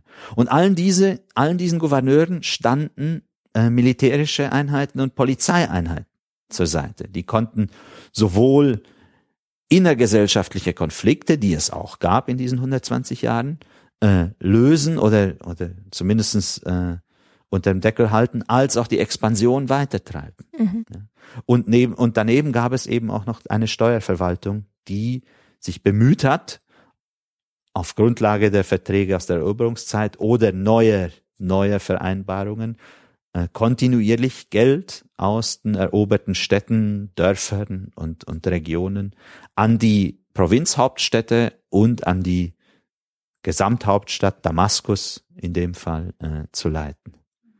Erst diese großen Mittel ermöglichten es den äh, umayyadischen Herrschern, die ganzen repräsentativen Bauten zu bauen, mhm. von denen wir heute, von denen heute noch einige stehen und die heute zu zum Teil zu den schönsten Gebäuden der islamischen Architektur gehören. Ich mhm. denke nur an den Felsendom, zum Beispiel in Jerusalem, mhm. oder die zahlreichen Wüstenschlösser in ja. der syrischen Wüste. Mhm. Ja. Ähm, ja, das beantwortet schon eine nächste Frage, weil ich äh, mich gefragt habe, ob es dann auch eine Art ha Hauptstadt gab für diese, ähm, dieses große Gebiet oder gab es dann mehrere? Ja, oder? es gab mehrere Hauptstädte mhm. nacheinander. Ah, ja, also wir mhm. haben gehört, dass Abu Bakr in Medina zum neuen Herrscher mhm. ausgerufen wurde und für Abu Bakr, Umar Uthman und Uthman war Medina die Hauptstadt. Mhm. Ali hat äh, nach seiner Huldigung seine Hauptstadt in den Irak nach Kufa verlegt, mhm. wo seine Anhänger mehrheitlich vertreten waren. Mhm. Und äh, Muawiyah, als er sich, nachdem er sich durchgesetzt hat gegen Ali, hat dann Damaskus zur neuen Hauptstadt gemacht und und ausgebaut. Und mit Muawiyah, ähm, wenn wir von dem Zwischenspiel des äh, Abdal, äh, Abdallah ibn Bayers absehen, der wieder in Medina seine Hauptstadt hatte, mhm. äh, war für die restlichen äh, Jahrzehnte Damaskus die Hauptstadt äh, der Umayyadenherrscher. Wobei viele Umayyadenherrscher sich auch eigene Städte gegründet, auch eigene Städte gegründet haben. Also, mhm. ähm, wie wir gehört haben, hat Abd al-Malik Jerusalem ausgebaut, dessen Nachfolger Walid hat äh, Damaskus weiter ausgebaut, äh, ein anderer Herrscher hat Rusafa zu seinem Herrschaftssitz gemacht und ausgebaut und auch Aramla war eine Städtegründung eines Umayyadenherrschers. Das sind beide wo? Die sind alle in Syrien, die mhm. letztgenannten sind alle in Syrien. Äh, Rusafa in der ostsyrischen Wüste, mhm. eine alte christliche Siedlung mit Kathedrale und zu der Zeit auch, auch äh, sehr belebt. Heute stehen nur noch Ruinen. Und Aramla liegt in Palästina, mhm. also am äh, östlichen Mittelmeerrand, eine ebenfalls eine Neugründung mhm. eines Umayyadenherrschers. Spannend. Und dann haben Sie dann diese Steuerzahlung der ganzen Gebiete genutzt, um Prachtbauten. Sie sagten jetzt Schlösser. Gab es dann noch was anderes, was gebaut wurde? Äh, Moscheen wurden vergrößert und renoviert. Äh, vor allem die Moschee in Medina, mhm. Die Al-Aqsa-Moschee in Jerusalem und die sogenannte Umayyaden-Moschee in Damaskus. Ja. So genannt, weil? Weil äh, offensichtlich der Einfluss des Umayyaden-Herrschers auf den Bau so prägend war, sie hat wunderschöne Mosaike, mhm. äh, so prägend war, dass sie den Namen der ganzen Dynastie angenommen hat. Ja. Man hätte sie auch Al-Walid-Moschee nennen Mhm, können, ja. ja. aber sie hat letztlich den Namen der ganzen Dynastie äh, angenommen. Und zu guter Letzt die Wüstenschlösser, also Residenzen Mhm. für äh, die Umayyadenherrscher, die ein wanderndes Königtum waren. Ich bitte in Anführungsstrichen Königtum vor allen Dingen. Mhm. Also eine eine Form mobiler Herrschaft vertraten, wie sie äh, dem mittelalterlichen europäischen Wanderkönigtum ähnelt. Mhm. Ja, man man verlegt seinen Hof oder seine Residenz mitten Jahreszeiten, Mhm. vermutlich im Winter in der Wüste, im Sommer in der Stadt, äh, über einen geografischen Raum hinweg und trifft dann verschiedene Klientelgruppen, Mhm. Stämme, die in den Regionen äh, besonders prominent sind, äh, Gouverneure und, und, und. Ähm, Also man zeigt sich mal. man zeigt sich, man hält Hof, aber man hält nicht nur Hof in Damaskus, sondern man ist, man ist ja immer noch Araber. Man hält Hof in der Wüste. Man Mhm. hält Hof in einem Schloss mit einem, mit einem großen Badkomplex im Mhm. Anhang. Ja, man, man hält Hof in äh, großen Hallen. Ja, und man empfängt auch Gesandte, zum Beispiel vom, aus dem Byzantinischen Reich, in diesen, in diesen Palästen. Ja, es gibt mehr, mehr als 20 Wüstenschlösser, die ähm, Bauweise ist relativ unterschiedlich. Also es ist kein, kein homogener Bau. Man könnte nicht, man könnt, kann nicht sagen, dass das ähm, immer gleiche Palastanlagen waren. Manche dieser Wüstenschlösser waren vielleicht auch nur Landdomänen Mhm. zur Irrigation oder Landwirtschaft ange, ange, äh, aufgebaut. Andere waren tatsächlich Empfangshallen, Repräsentanzgebäude und wieder andere waren vielleicht auch einfach nur, ja, man könnte sagen Lustschlösser, also Rückzugsgebiete für den privaten Bereich der, Mhm. der Herrscher. Ja. Mm, Wenn wir vielleicht jetzt nochmal einen Blick sozusagen von oben auf dieses äh, Reich nochmal ähm, richten und schauen, ähm, also das sind ja wahrscheinlich Gebiete mit sehr vielen verschiedenen Sprachen und Kulturen dann unter einem Hut irgendwie gewesen. Ähm, und gab es irgendwie eine, äh, weiß ich nicht, eine Hauptsprache, in der dann die Kommunikation ablief oder gab es mehrere? Also Sie haben völlig recht. Ähm, wir müssen uns dieses Reich oder Empire, wie es in der neuesten Forschung auch äh, bezeichnet wird, als einen multiethnischen, multikulturellen und äh, multilingualen vormodernen Staat vorstellen. Mhm. Ja.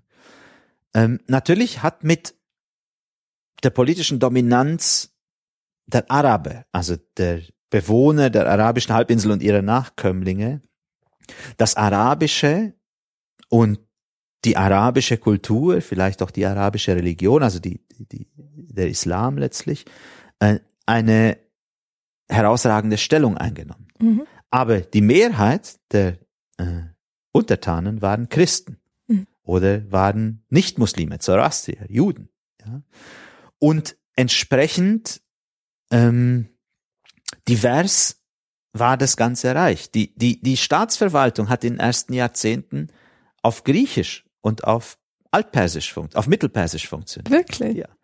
Erst mit zunehmender Staatlichkeit und den vorhin beschriebenen Verwaltungsprozessen, die, Mhm. die mehr und mehr umgesetzt wurden, äh, wurde zum Beispiel Arabisch als Verwaltungssprache eingesetzt.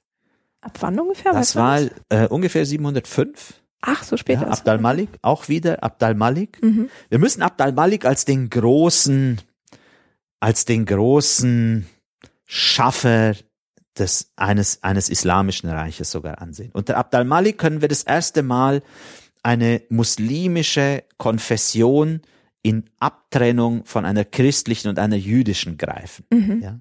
Unter Abd al-Malik können wir das erste Mal einen äh, relativ stark ausgeprägten Staat oder staatliche Strukturen greifen, in Form von Verwaltung, in Form von stehendem Heer, in Form von äh, einheitlicher Sprache, die gerade das gerade erwähnte arabische, in Form von einheitlichen Münzen und Münz- und Gewichtssystem. Ja? Mhm. Ähm, es gibt Kollegen, die sehen Abd al-Malik als den eigentlichen Begründer ja, islamischer, jetzt wirklich islamischer Herrschaft Mhm. und alles, was davor war, als äh, ja, spontanes, chaotisches Provisorium ohne, ohne große äh, Durchschlagskraft oder Auswirkungskraft. Ja. Mhm. Ähm, ja, also mit Abd al-Malik auch die arabische Sprache als, als Normsprache, zumindest der Verwaltung und der Herrschenden. Natürlich, die Mehrheit der Bevölkerung blieb noch jahrhundertelang sowohl zweisprachig mhm. als auch äh, nicht islamisch. Ja. ja äh, und ihren alten Sitten und, und Kulturen verhaftet. Mhm. Und das, das war aber auch nichts, was man irgendwie versucht hat, dann auszutreiben oder so, wenn man das neu erobert hat, oder doch? Äh, man hat eher über Anreizsysteme, mit Anreizsystemen gearbeitet als mhm. mit Austreibungssystemen. Ja. Ähm, Anreize insofern, dass äh, Leuten, die in der Staatsverwaltung arbe äh, arbeiten wollten, nahegelegt wurde zu konvertieren. Mhm. Äh, ich sag bewusst nahegelegt, denn ein Zwang wurde nicht ausgeübt. Ähm, es gab immer viele Christen, die noch in der Verwaltung tätig waren, aber es war ein gesellschaftlicher Prozess, der dazu führen sollte, ja, dass die Leute konvertieren.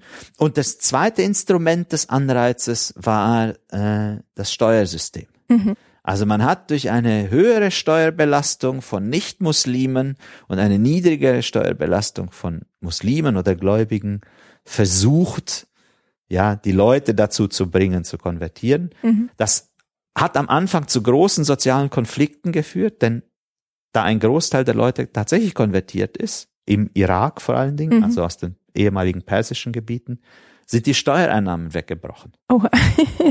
okay. Und das hat die einige Herrscher in den Konflikt, in das Dilemma geführt, äh, entweder mit weniger Geld auszukommen mhm. oder die Neukonvertiten gleichbleibend zu besteuern. Mhm. Äh, viele Herrscher oder die, die ersten paar Herrscher haben sich für die zweite Variante entschieden, mhm. was natürlich zu sozialen Unruhen geführt hat und erst unter Umar II äh, ungefähr 717, mhm. einem späten Umayyaden-Herrscher, äh, wurde die Besteuerung umgestellt und die Neukonvertiten wurden nicht mehr nach alten Prinzipien, sondern nach neuen äh, Regeln besteuert und damit entlastet. Mhm. Und erst Umar der Zweite hat sozusagen die, den Einnahmeausfall in der Staatskasse in Kauf genommen zugunsten des sozialen Friedens. Mhm. Ja. ja, das ist ja auch ein, ich weiß nicht, ein sehr spannender Teil des Alltags, den man sich, glaube ich, gar nicht so vorstellen kann. Aber ähm, und also das heißt, wir schauen uns ja jetzt die ganze Zeit ähm, eine, eine Zeitabschnitt an, der sehr geprägt von vielen gleichzeitigen Entwicklungen irgendwie ist und die in neue politische ähm, weiß ich nicht, Formen irgendwie oder Herrschaften dann sich äh, entwickeln und ähm, äh, irgendwie so langsam nimmt das Ganze so ein, äh, eine Form an, mit der man dann sozusagen später arbeiten kann als islamische Herrschaft. Deswegen sprechen die amerikanischen Kollegen auch von Origins of mhm. Islam. Also letztlich die Anfänge, ja. die Anfänge des Islam. Und das, das beschreibt es ganz gut. Mhm. Ja. Es ist noch ziemlich offen, ziemlich undefiniert ja. und braucht bis letztlich bis 800 etwa oder bis zwischen 750 und 800, bis sich etwas Festes etabliert, sowohl politisch als auch theologisch. Und mit diesem Zeitpunkt setzen dann auch viele Kollegen die Zeit des klassischen Islam an. Mhm. Ja, mit 800, 850 ungefähr.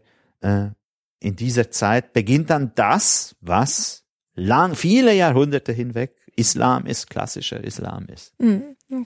Und klassischer Islam, also okay, offensichtlich auf jeden Fall in der westlichen Forschung. Gibt es denn das so ähnlich in der islamischen Geschichtssicht oder? Nein, nein da würde man von Abbasidenzeit sprechen. Ach so, mhm. ja. Okay.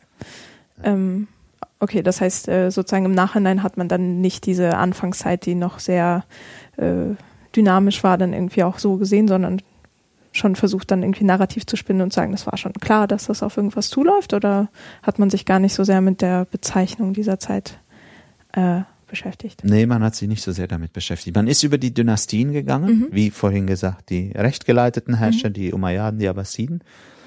Ähm, diese, diese Betonung des, des Werdenden mhm.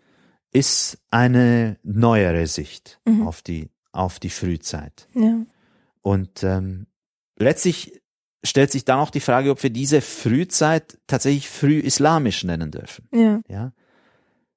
zumal, also da der Islam als Religion bis Abd al-Malik nicht greifbar ist oder nicht distinkt greifbar ist von anderen herrschenden Religionen im mhm. Osten, da das, was später Islam wird, gerade erst ausgehandelt wird und erdacht wird und etabliert wird und äh, äh durch Analogieschlüsse oder andere rationale Verfahren etabliert wird, mhm. ist letztlich, also müsste man auch hinter dem Begriff frühislamisch eine, ein Fragezeichen setzen. Mhm. Ja. Auch hier, dieser Begriff hat sich etabliert, ja, die frühislamische Zeit als vor, Vorphase zur klassisch-islamischen Zeit, danach die nachklassische Zeit mhm. und die moderne seit ungefähr 200 Jahren, ja. äh, ist, ist die feste Periodisierung. Mhm. Aber nochmal, jede Periodisierung hat äh, Schwierigkeiten, hat Probleme und so wie wir Atabari hinterfragen durch sein äh, und sein religiöses Weltbild hinterfragen, das sich in der Periodisierung widerspiegelt, müssten wir auch, also müssen wir auch unsere eigene Periodisierung hinterfragen. Mhm. Ja. ja. Auch klassisch natürlich, das hat Aziz Asme sehr schön hinterfragt. Klassisch zeigt eine, eine, eine, also hat eine Vorstellung zugrunde, die, die auf einen Höhepunkt zuläuft und dann wieder absteigt. Also eine, eine parabelförmige Entwicklung. Ja, mhm. schon, schon das Konzept klassisch zeigt, wir sind an einem Höhepunkt und davor jetzt angestiegen und dahinter geht's bergab. Also mhm.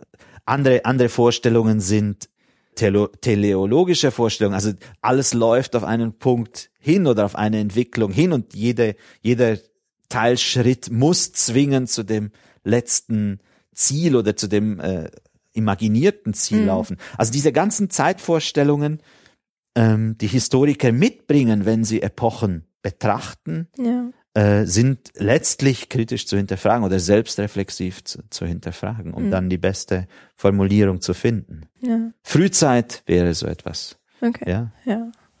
Und äh, die Übernahme dieser Einteilung nach Dynastien, wie es ja zum Beispiel Tabadi gemacht hat, ist äh, sagen wir mal, neutral? Also kann man das so übernehmen oder ist das auch kritisch? Mit Abstrichen. Also hatte ich ja vorhin argumentiert, mit Abstrichen. Die, ich würde die ersten vier Herrscher nicht von den letzten 16 trennen. Also die letzten 16 waren nicht nur Umayyaden. Abdallah ibn Zubayr mhm. war kein Umayyade. Ähm, man, ich spreche von frühislamischer Herrschaft. Mhm. Jetzt haben wir wieder frühislamisch geredet. also früher monarchischer Herrschaft ja. letztlich mhm. und dann von mir aus abbasidisch mhm. äh, monarchischer Herrschaft oder abbasidischer Herrschaft. Mhm. Letztlich hat sich diese äh, Einteilung nach Dynastien noch aus dem 19. Jahrhundert bewahrt. Das ist die klassische, für uns aus, aus der äh, europäischen Geschichtswissenschaft, klassische Einteilung mhm. äh, von, von äh, politischer Geschichte. Mhm. Ja, die Salier, die Staufer und so weiter. Haben wir genauso in, in der europäischen Geschichtsschreibung. Mhm. Okay.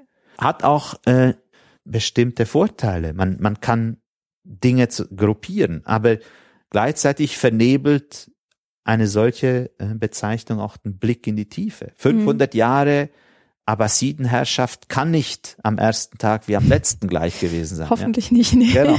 Ganz zu schweigen von den vielen Tagen dazwischen. Ja. Also. Ja klar, aber man braucht ja immer irgendwie eine Form von Systematisierung, sonst ähm, spricht man einfach nur über Geschichte. Geht natürlich auch. ähm, hier vielleicht nochmal, ähm, was Sie so am Rande, glaube ich, schon mal äh, angesprochen haben, ähm, diese ganzen Dinge, die sich so entwickeln und werden, ähm, war, ähm, also das System sozusagen Islam war dann ja auch noch am Entstehen. Also man hatte ja noch irgendwie keine feste Theologie oder so in, in diesen 120 Jahren. Oder doch? Also um das Jahr 110 können wir eine der ersten theologischen 110 der Hijra, Entschuldigung, 710 mhm. äh, christlicher Zeitrechnung, können wir eine der ersten theologischen innermuslimischen Streitpunkte greifen, mhm. nämlich die Frage, ob das menschliche Handeln von Gott vorherbestimmt ist mhm. oder ob es einem freien menschlichen Willen unterliegt. Das wird natürlich zum Problem, wenn jemand eine Sünde begeht, mhm. eine Untat, eine Missetat. Äh, wenn das von Gott vorherbestimmt ist, kann er nicht bestraft werden für die Missetat. Mhm. Wenn das der freie Wille war, dann kann er dafür bestraft werden, aber dann hat Gott, äh, lässt Gott das Böse zu. Mhm. Lässt Gott zu, das und bestraft es auch noch. Nachher hm. ist also nicht gerecht. Ja. ja. also führten Menschen in eine in eine Falle letztlich. Mhm. Und mit diesem theologischen Problem äh, haben sich einige Denker befasst. Al-Hassan al-Basri ist der, ist der berühmteste mhm. aus dieser Zeit. Andere theologische Fragen wurden vor allen Dingen in Abgrenzung zu äh, christlichen Gruppen diskutiert. Mhm. Im Felsendom finden wir Inschriften, das sind koranische Zitate, also Zitate der koranischen Offenbarung, in der äh, die koranische Christologie äh, zitiert wird. Das heißt, in der die Dreifaltigkeit, also eins der zentralen christlichen Dogmen, mhm. äh, zurückgewiesen wird. Sagt nicht drei, mhm. steht da. Und die Adressaten sind natürlich Christen, die nicht sagen sollen, Gott bestünde aus drei Teilen, nämlich aus, aus Gott Vater, äh, Jesus Christus und dem Heiligen Geist. Mhm. Also wir, wir können eine zweite theologische Strömung greifen, die, die in Abgrenzung mhm. passiert, ja. ja, zu, zu theologischen Fragen, die gerade diskutiert wurden. Mhm. Aber nochmal, ich bin, ich bin nicht kein Theologe und mhm. äh, würde Sie da bitten, einen meiner Kollegen zu fragen. Werde ich auch über, über Fall. die Theologiegeschichte. ja, kenne ich mich nur ganz äh, ja. rudimentär aus. Ähm, vielleicht auch, und sei es auch nur rudimentär, aber ähm, äh, wir hatten ja zum Zeitpunkt des Todes von Mohammed noch keine irgendwie Verschriftlichung des, der Offenbarung, die er empfangen hat. Richtig. Und hat sich das in diesen 120 Jahren entwickelt oder kam das auch erst nach 750? Nein, das hat sich genau in dieser Zeit entwickelt. Mhm. Ähm, wir haben einzelne Berichte darüber, dass Gefährten Mohammeds einzelne Verse aufgeschrieben haben. So. Mhm. Also einzelne Sätze, die Mohammed äh, im Namen Gottes von sich gegeben hat, aufgeschrieben haben soll. Aber die meisten äh, Aussagen müssen wir uns wohl so vorstellen, dass die Leute sich die auswendig gemerkt haben. Mhm. Erst unter dem dritten Herrscher, unter Uthman, wurde durch eine Kommission, die Uthman eingesetzt hat, ähm, wurden diese Sätze gesammelt, diese Verse gesammelt mhm. und zu einem Kodex, zu einem Buch zusammengefasst, äh, der die Grundlage des heutigen Korans oder des Korans als Buch, mhm. als Buch bildet. Davor müsste man von koranischer Offenbarung sprechen, um deutlich zu machen, dass es sich um ein fluides mündliches System, System handelt. Von der Kommission wissen wir nämlich, dass sie auch einzelne Verse ausgeschieden hat, als, mhm. als falsch oder als nicht richtig überliefert. Ja. Und auch den Text, den sie äh, gesammelt hat, hat sie unpunktiert und unvokalisiert gesammelt. Also das ist ein, ein, eine Verschriftlichung, die noch Spielräume lässt. Mhm. Spielräume in der Interpretation, also vor allem in der Vokalisierung in dem, und dadurch in dem Verständnis, in mhm. der Interpretation. Ähm, inwiefern? Also ich glaube, ähm, also gut, ich weiß, dass ich habe Arabisch gelernt, aber ich glaube, für nicht Arabisch äh, gelernt habende Menschen, äh, haben Sie ein Beispiel? Ja, also die, äh, arabische Sprache zeichnet sich dadurch aus, dass sie ohne Vokale geschrieben wird mhm. und Konsonantengerüste, die, die, wie die Worte äh, aussehen, lassen mehrere Lesungen und damit Interpretationen zu. Wenn Sie an die Buchstabenfolge HND denken mhm. und Sie dann äh, Vokale einsetzen können, dann kann da sowohl Hand als auch Hund mhm. rauskommen. Und je nachdem, welchen Vokal sie einsetzen, verändert sich die Bedeutung des Satzes oder des Textes insgesamt. Und ähnlich müssen wir uns den äh, frühen Koran vorstellen, mhm. also ein, ein Konsonantengerüst, das verschiedene Lesarten zulässt. Und diese Lesarten haben sich auch über die Jahrhunderte bewahrt. Also mhm. es gab nie den einen Koran, den einen Text, den einen richtigen Lesung. Mhm. Ja. Die neueste Forschung betont auch, dass Abd al-Malik, hier kommt wieder Abd al-Malik als, als große Gestalter der islamischen Tradition hinzu, äh, dass Abd al-Malik bei der Koran-Kodifikation eine große Rolle gespielt hat. Mhm. Das ist noch nicht ganz geklärt. Die Frage ist, ob er statt Uthman den Koran kodifiziert hat, mhm. viele Jahrzehnte, einige Jahrzehnte später, oder nur Vokalisierung und Punktierung vorgenommen hat oder nur für die Verbreitung zuständig war. Ähm, aber er hatte da wohl bedeutend, bedeutenden Anteil an der Durchsetzung religiöser Ideen innerhalb der muslimischen Gemeinschaft. Mhm. Ja. ja, das ist ja spannend. Okay, also das heißt auch im religiösen Bereich haben sich da viele Dinge innerhalb dieser 120 Jahre abgespielt. Ist ja auch eine lange Zeit. Und ähm, darüber hinaus natürlich. Mm, ja. ja. klar. In der Abbasidenzeit gab es natürlich auch äh, starke religiöse Diskussionen, Auseinandersetzungen, sowohl mit Nicht-Muslimen, Christen, Philosophen, als auch mit, mit Muslimen, mhm. ja, innerislamische Debatten, ja. ähm, Auseinandersetzungen zwischen Macht und, also zwischen Politik und Gelehrtentum. Mhm. Ja, die Prozesse gehen weiter, aber sie beginnen, sie formieren sich in diesen ersten 120 Jahren, ja. ja. Ähm, ja, vielleicht zum Abschluss noch mal eine Frage wegen der Quellen. Also Sie hatten ja ähm, At-Tabari, also diesen Historiker aus dem 10. Jahrhundert genannt. Gab es dann aus demselben Jahrhundert andere ähm, Quellen, die jetzt vielleicht nicht Chroniken waren oder Geschichtsbeschreibungen, sondern irgendwie andere Schriftlichkeiten? Ich habe At-Tabari so oft benannt, genannt, weil das unsere zentrale Quelle ist mhm. über die islamische Frühzeit. Ja, äh, At-Tabari ist äh, 923 gestorben, also hat von der Wende des äh, 9. zum 10. Jahrhunderts gelebt mhm. und greift auf frühere historische Werke zurück. Die sind etwa 100 Jahre älter, alle um das Jahr 820 entstanden mhm. und exerpiert sie. Mhm. Das heißt, er bietet dem Leser Alternativversionen eines Ereignisses. Er exerpiert zum Beispiel drei unterschiedliche Werke zu einem Ereignis mhm. und äußert dabei seinen, seine eigenen, seinen eigenen Ansichten nur sehr indirekt. Mhm. Ja? Ein Beispiel seiner Periodisierung haben wir exzessiv besprochen. Ein zweites Beispiel seiner Position findet sich in den Datierungen. Er gibt immer Todesdaten für die einzelnen Herrscher, auch für Mohammed an. Auch hier wählt er aus einem Pool von äh, bekannten Daten aus, legt sich aber fest. In diesem Fall legt er sich fest. Mhm. Bei den einzelnen Ereignissen legt er sich nicht fest, sondern referiert sie einfach äh, nebeneinander. Dabei kürzt er sie manchmal, dabei erweitert er sie manchmal, mhm. aber letztlich überlässt er es dem Leser, sich ein Bild zu machen. Okay. Das Problem ist jetzt, dass sie ungefähr drei Versionen haben und irgendwelche Kriterien brauchen, welche dieser drei sie folgen oder mhm. ob sie eine äh, äh, synchrone Version herstellen aus allen dreien, eine harmonisierende. Aber selbst wenn Sie dies Problem lösen, sind Ihre Quellen immer noch erst ungefähr aus dem Jahr 820. Mhm. Damit immer noch 200 Jahre nach den Ereignissen. Und auch schon diese Stufe um 820 ist, nimmt eine bestimmte Perspektive ein. Oft ist sie pro-abbasidisch, oft ist die Perspektive pro-sunnitisch. Mhm. Ja.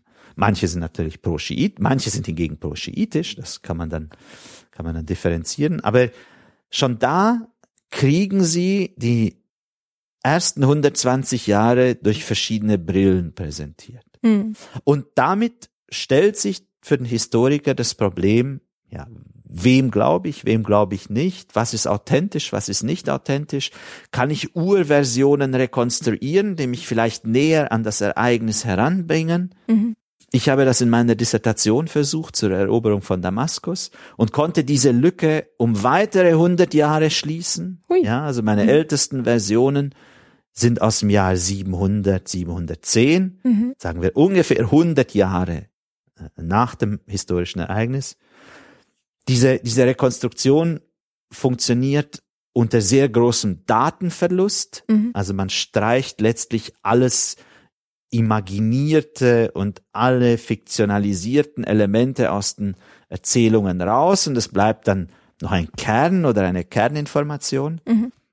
Aber selbst dann, selbst wenn man diesen Kern herausgefunden hat, ist man immer noch 100 Jahre vom Ereignis weg. Mhm. Ja? Und muss ich letztlich wieder die Frage stellen, wie repräsentativ ist diese älteste Information, die vermutlich von, den, von der ersten gelehrten Generation so vermittelt wurde, aber wie authentisch ist die im Verhältnis zu dem, was passiert ist? Mhm. Und ähm, sie bleiben letztlich damit immer nur an Wahrscheinlichkeitsaussagen. Mhm. Ja?